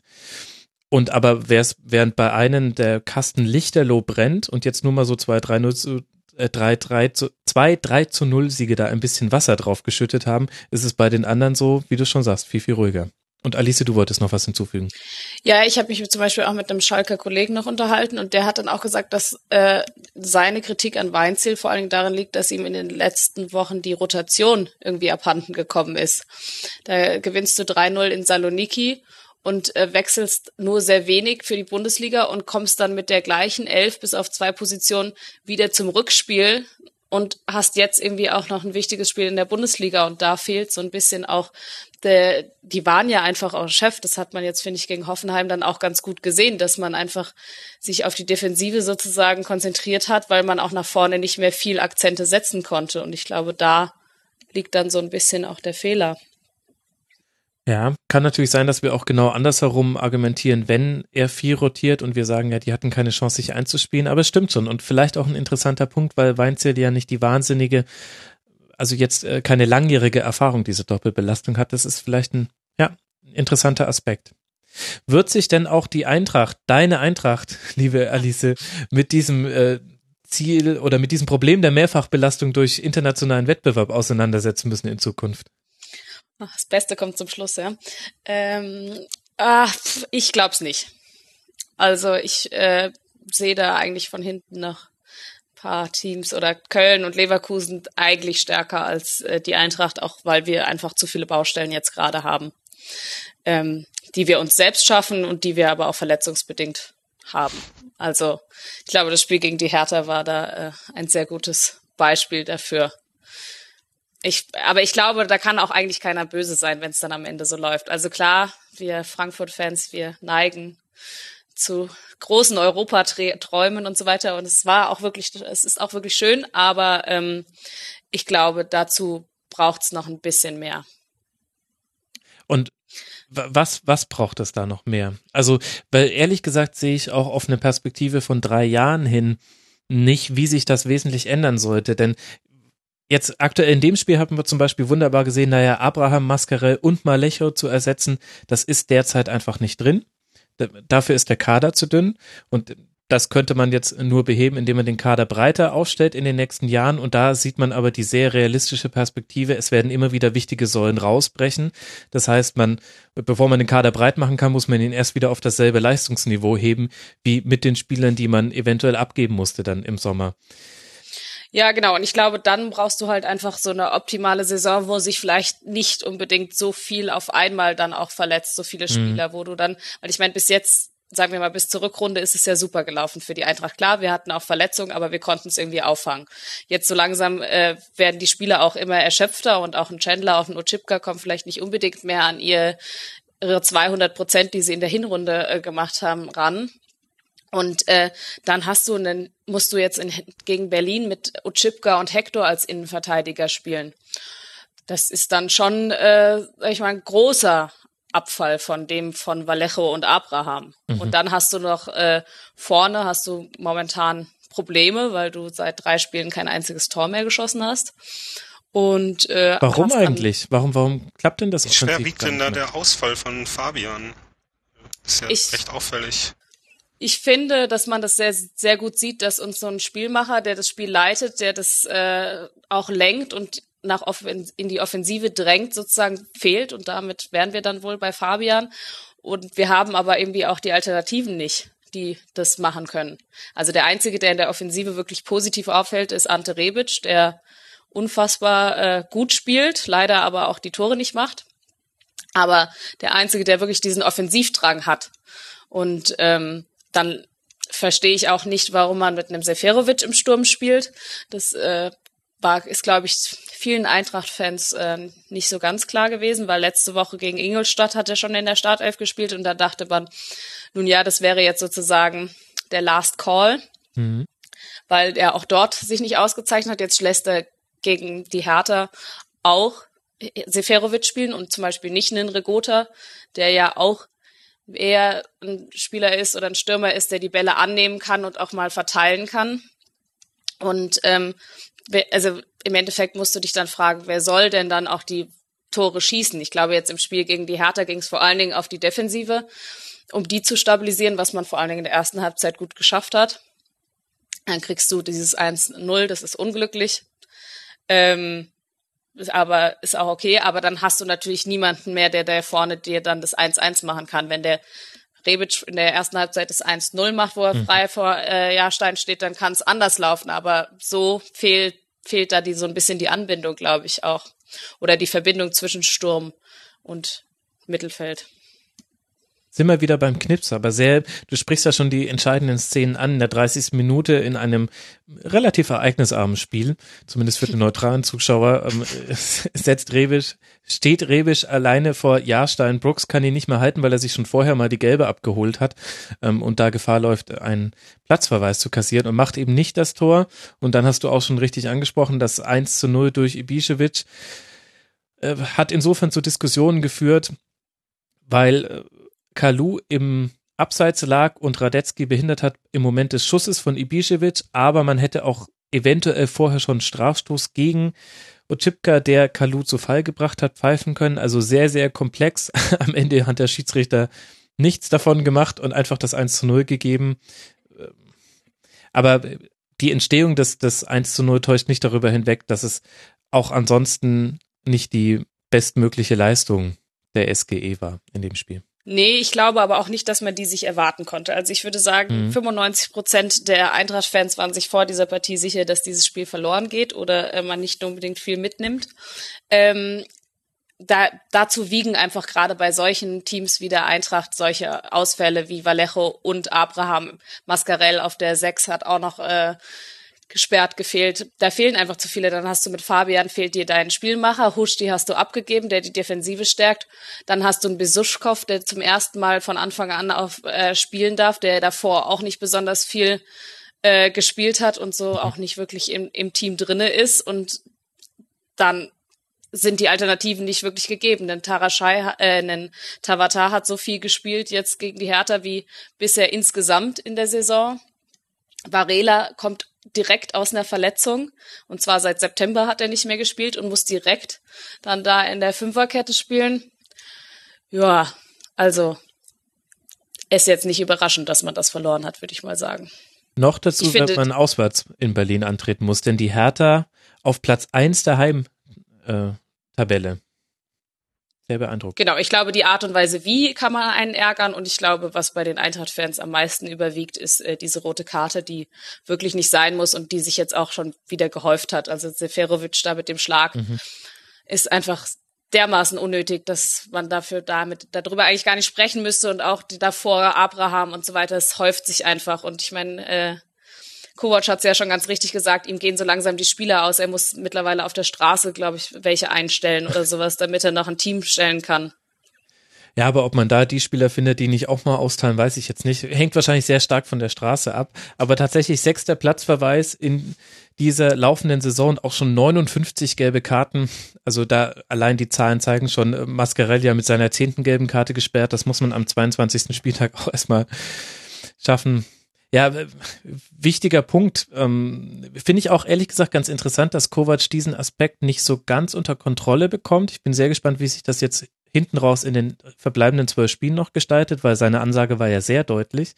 Aber ich hatte eigentlich bisher den Eindruck, dass das ähm, immer eine Stärke von Kovac war, ähm, die Mannschaft zu pushen auf den Punkt hin, aber nicht über einen gewissen Punkt hinaus. So hat man den Nichtabstieg geschafft in der letzten Saison. Das war ja vor allem ein, ein psychologischer Klassenerhalt, wenn du mich fragst als Außenstehenden. Und so hat man auch in dieser Saison ganz, ganz viele wichtige Spiele gerade zu Hause gewonnen. Da war schon immer wirklich eine, eine Aggressivität mit einkalkuliert, aber irgendwie gibt es einige Spieler, die immer wieder diesen Punkt überschreiten, also wo es zu viel Aggressivität ist. Also so wie auch zum Beispiel Leon Goretzka äh, gegen Hoffenheim, äh, dem Hoffenheimer ganz bescheuert einfach noch draufsteigt, nachdem der am Boden liegt, äh, steigt er ihn in den Oberschenkel rein. Wahnsinnig unfaire Szene und vor allem komplett unnötig. Du brauchst es nicht. Du hast einen harten Zweikampf geführt, der liegt am Boden, der hat zwar das Foul gepfiffen bekommen, aber trotzdem, du hast dein Statement eigentlich schon gemacht. Und so ist es bei der Eintracht in dieser Saison schon in ganz vielen äh, Spielen gewesen. Gerade Abraham ist ein super Beispiel, finde ich, denn der hat eine eigentlich sehr gute und ähm, äh, körperlich auch äh, fordernde für den Gegenspieler Zweikampfführung und macht aber trotzdem immer noch äh, diese halben oder ganzen Tätlichkeiten, die er meiner Meinung nach gar nicht bräuchte, weil er hat schon vorher dem Spieler gezeigt, also so leicht kommst du nicht an mir vorbei. Ja, und was ich dann finde, du musst dir ja mal angucken, wo diese Fouls dann passieren. Mhm. Also das Abraham-Foul, wo er keine rote Karte gegen Wagner bekommen hat, es war irgendwie an der linken Außenlinie. Stimmt. Ja. Also es war jetzt nicht weit weg und Seferovic kriegt die rote Karte im Hertha-Strafraum. Also, äh, also es war jetzt auch nicht, dass es da um irgendwas ging, außer um Ecke, genau. außer ums Ego. Und ich finde, der was ich meine, bei der Eintracht ist viel die Diskussion zwischen diesen ganzen gelben Karten und Kovac und Bobic regen sich da ja auch drüber auf. Und ich finde auch, da ist halt der entscheidende Punkt zwischen giftig und unfair beziehungsweise unnötig ist dann ein kleiner, schmaler Grad und einige Spieler kriegen das sehr, sehr gut hin bei uns. Mhm. Wenn ich mir auch einen Hasebe angucke, der ist auch giftig und der macht es auch gut, aber der geht nie in diese unfairen Bereich rein. Und äh, es kriegen so Spieler, hitzige Spieler wie Seferovic, Abraham oder so nicht hin. Mhm. Ja, wichtiger Punkt. Und auf der anderen Seite haben wir aber mit der Hertha nicht nur ein sehr heimstarkes Team, sondern auch eine der Mannschaften, die so fast wieder unter dem Radar wirklich im Aufwind sich befindet. Schon sehr, sehr gutes Spiel gemacht gegen den FC Bayern. Das hätten sehr gut auch drei Punkte werden können. Wir haben es schon in der letzten Woche thematisiert. Und jetzt auch dieses Spiel, was ja auch aus Berliner Sicht gar nicht so einfach war. Da ist, glaube ich, Frankfurt auch ein sehr unangenehmer Gegner, den man zu Hause empfängt. Dann doch souverän gewonnen, Stefan. Und jetzt kommt noch Duda dazu. Wer soll diese Mannschaft aufhalten? wird es noch einige geben. da lässt er komplett die Luft raus. Was Dada ja wirklich schafft, ähm, er zieht die Mannschaften, die gegnerische Mannschaft immer wieder auf so, auf so ein härter Level runter. Teilweise auch, wenn man sich an das Ingolstadt-Spiel Anfang des Jahres erinnert, sogar Ingolstadt. Mhm. Einfach, wenn man das Gefühl hat, das Auswärtsspiel bei Hertha ist das, das schlechteste Auswärtsspiel der Saison. Und Hertha dann immer relativ zweckmäßig, viele, viele Standardsituationen. Ich weiß nicht, was, was du da jetzt der Mannschaft noch hinzufügen kann, denn er hat ja nun über ein halbes Jahr nicht gespielt. Mhm. wichtig ist, ist für Hertha, dass, dass der Rieder in, in Form ist, dass er sein sehr laufintensives Spiel mit viel Anrennen, mhm. gerade jetzt, wenn dann übernächste Woche kommt Dortmund, ähm, das hat er immer sehr gut gemacht in den Spielen gegen Dortmund, dass er dann die vorderen Spiele angelaufen ist. Ob das jetzt Aubameyang ist oder ob das dann Weigel im Spielaufbau ist, so dass du relativ früh dann äh, die Spieler stören kannst, den den Aufbau der Mannschaft oder auch den Abschluss dann verhinderst. Und äh, Brooks, ein fantastischer Spieler in diesem mhm. Jahr, ja. der, der mal wieder so nicht mal wieder, sondern der jetzt tatsächlich so einen, so einen Schritt gemacht hat, auch zu Richtung Führungsspieler, Er sagt selbst und sicher auch, ich bin jetzt 24 und muss das jetzt machen. Ähm, bei dem man sich dann auch manchmal fragt, ob er über das Jahr hinaus überhaupt noch in, in Berlin sein wird.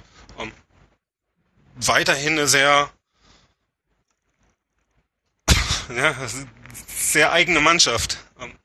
Ja, aber ich finde, die kommt fast immer ein bisschen zu schlecht weg. Also ich gebe dir total recht mit dem auf aufs Niveau runterziehen, beziehungsweise eher auch so ein bisschen einschläfern. Also es ist einfach, ihr könnt, ihr könnt mal ein Trinkspiel machen, trinkt immer, trinkt immer einen kurzen, wenn sich einer der beiden Innenverteidiger dem anderen den Ball zupasst bei Hertha, ihr überlebt keine acht Spielminuten, ich verspreche es euch.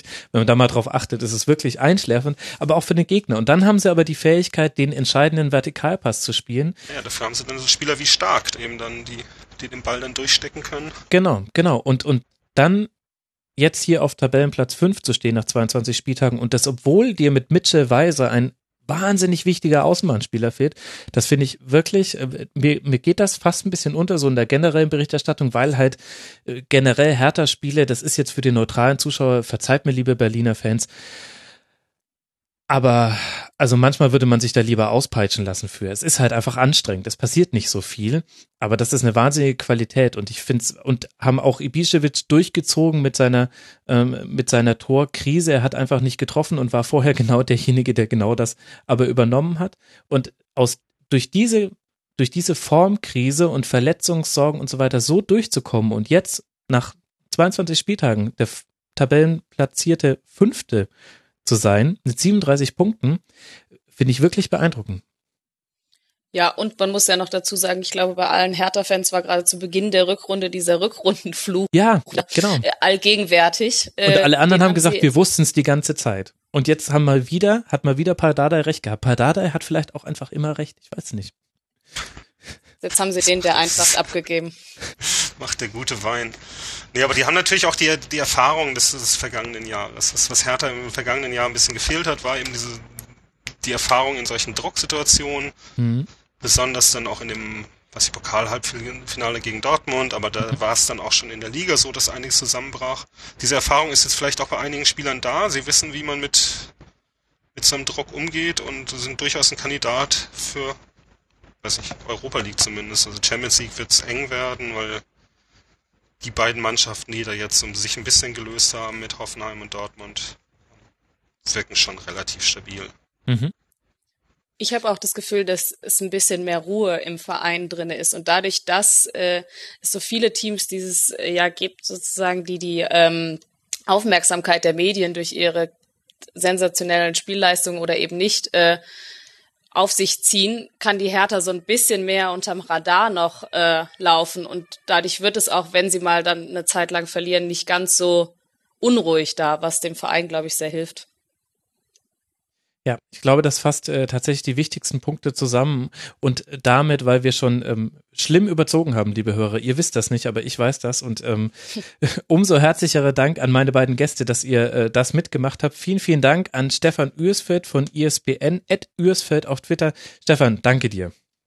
Danke dir. Spaß gemacht.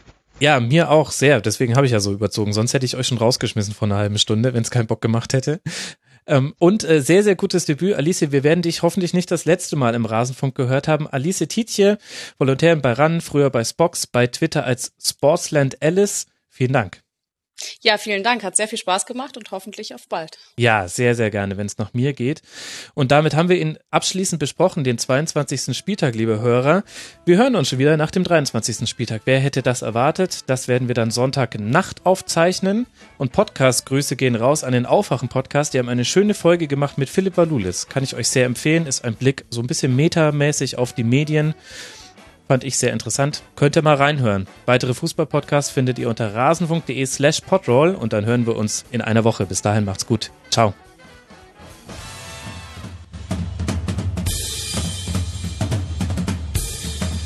Das war die Rasenfunk-Schlusskonferenz.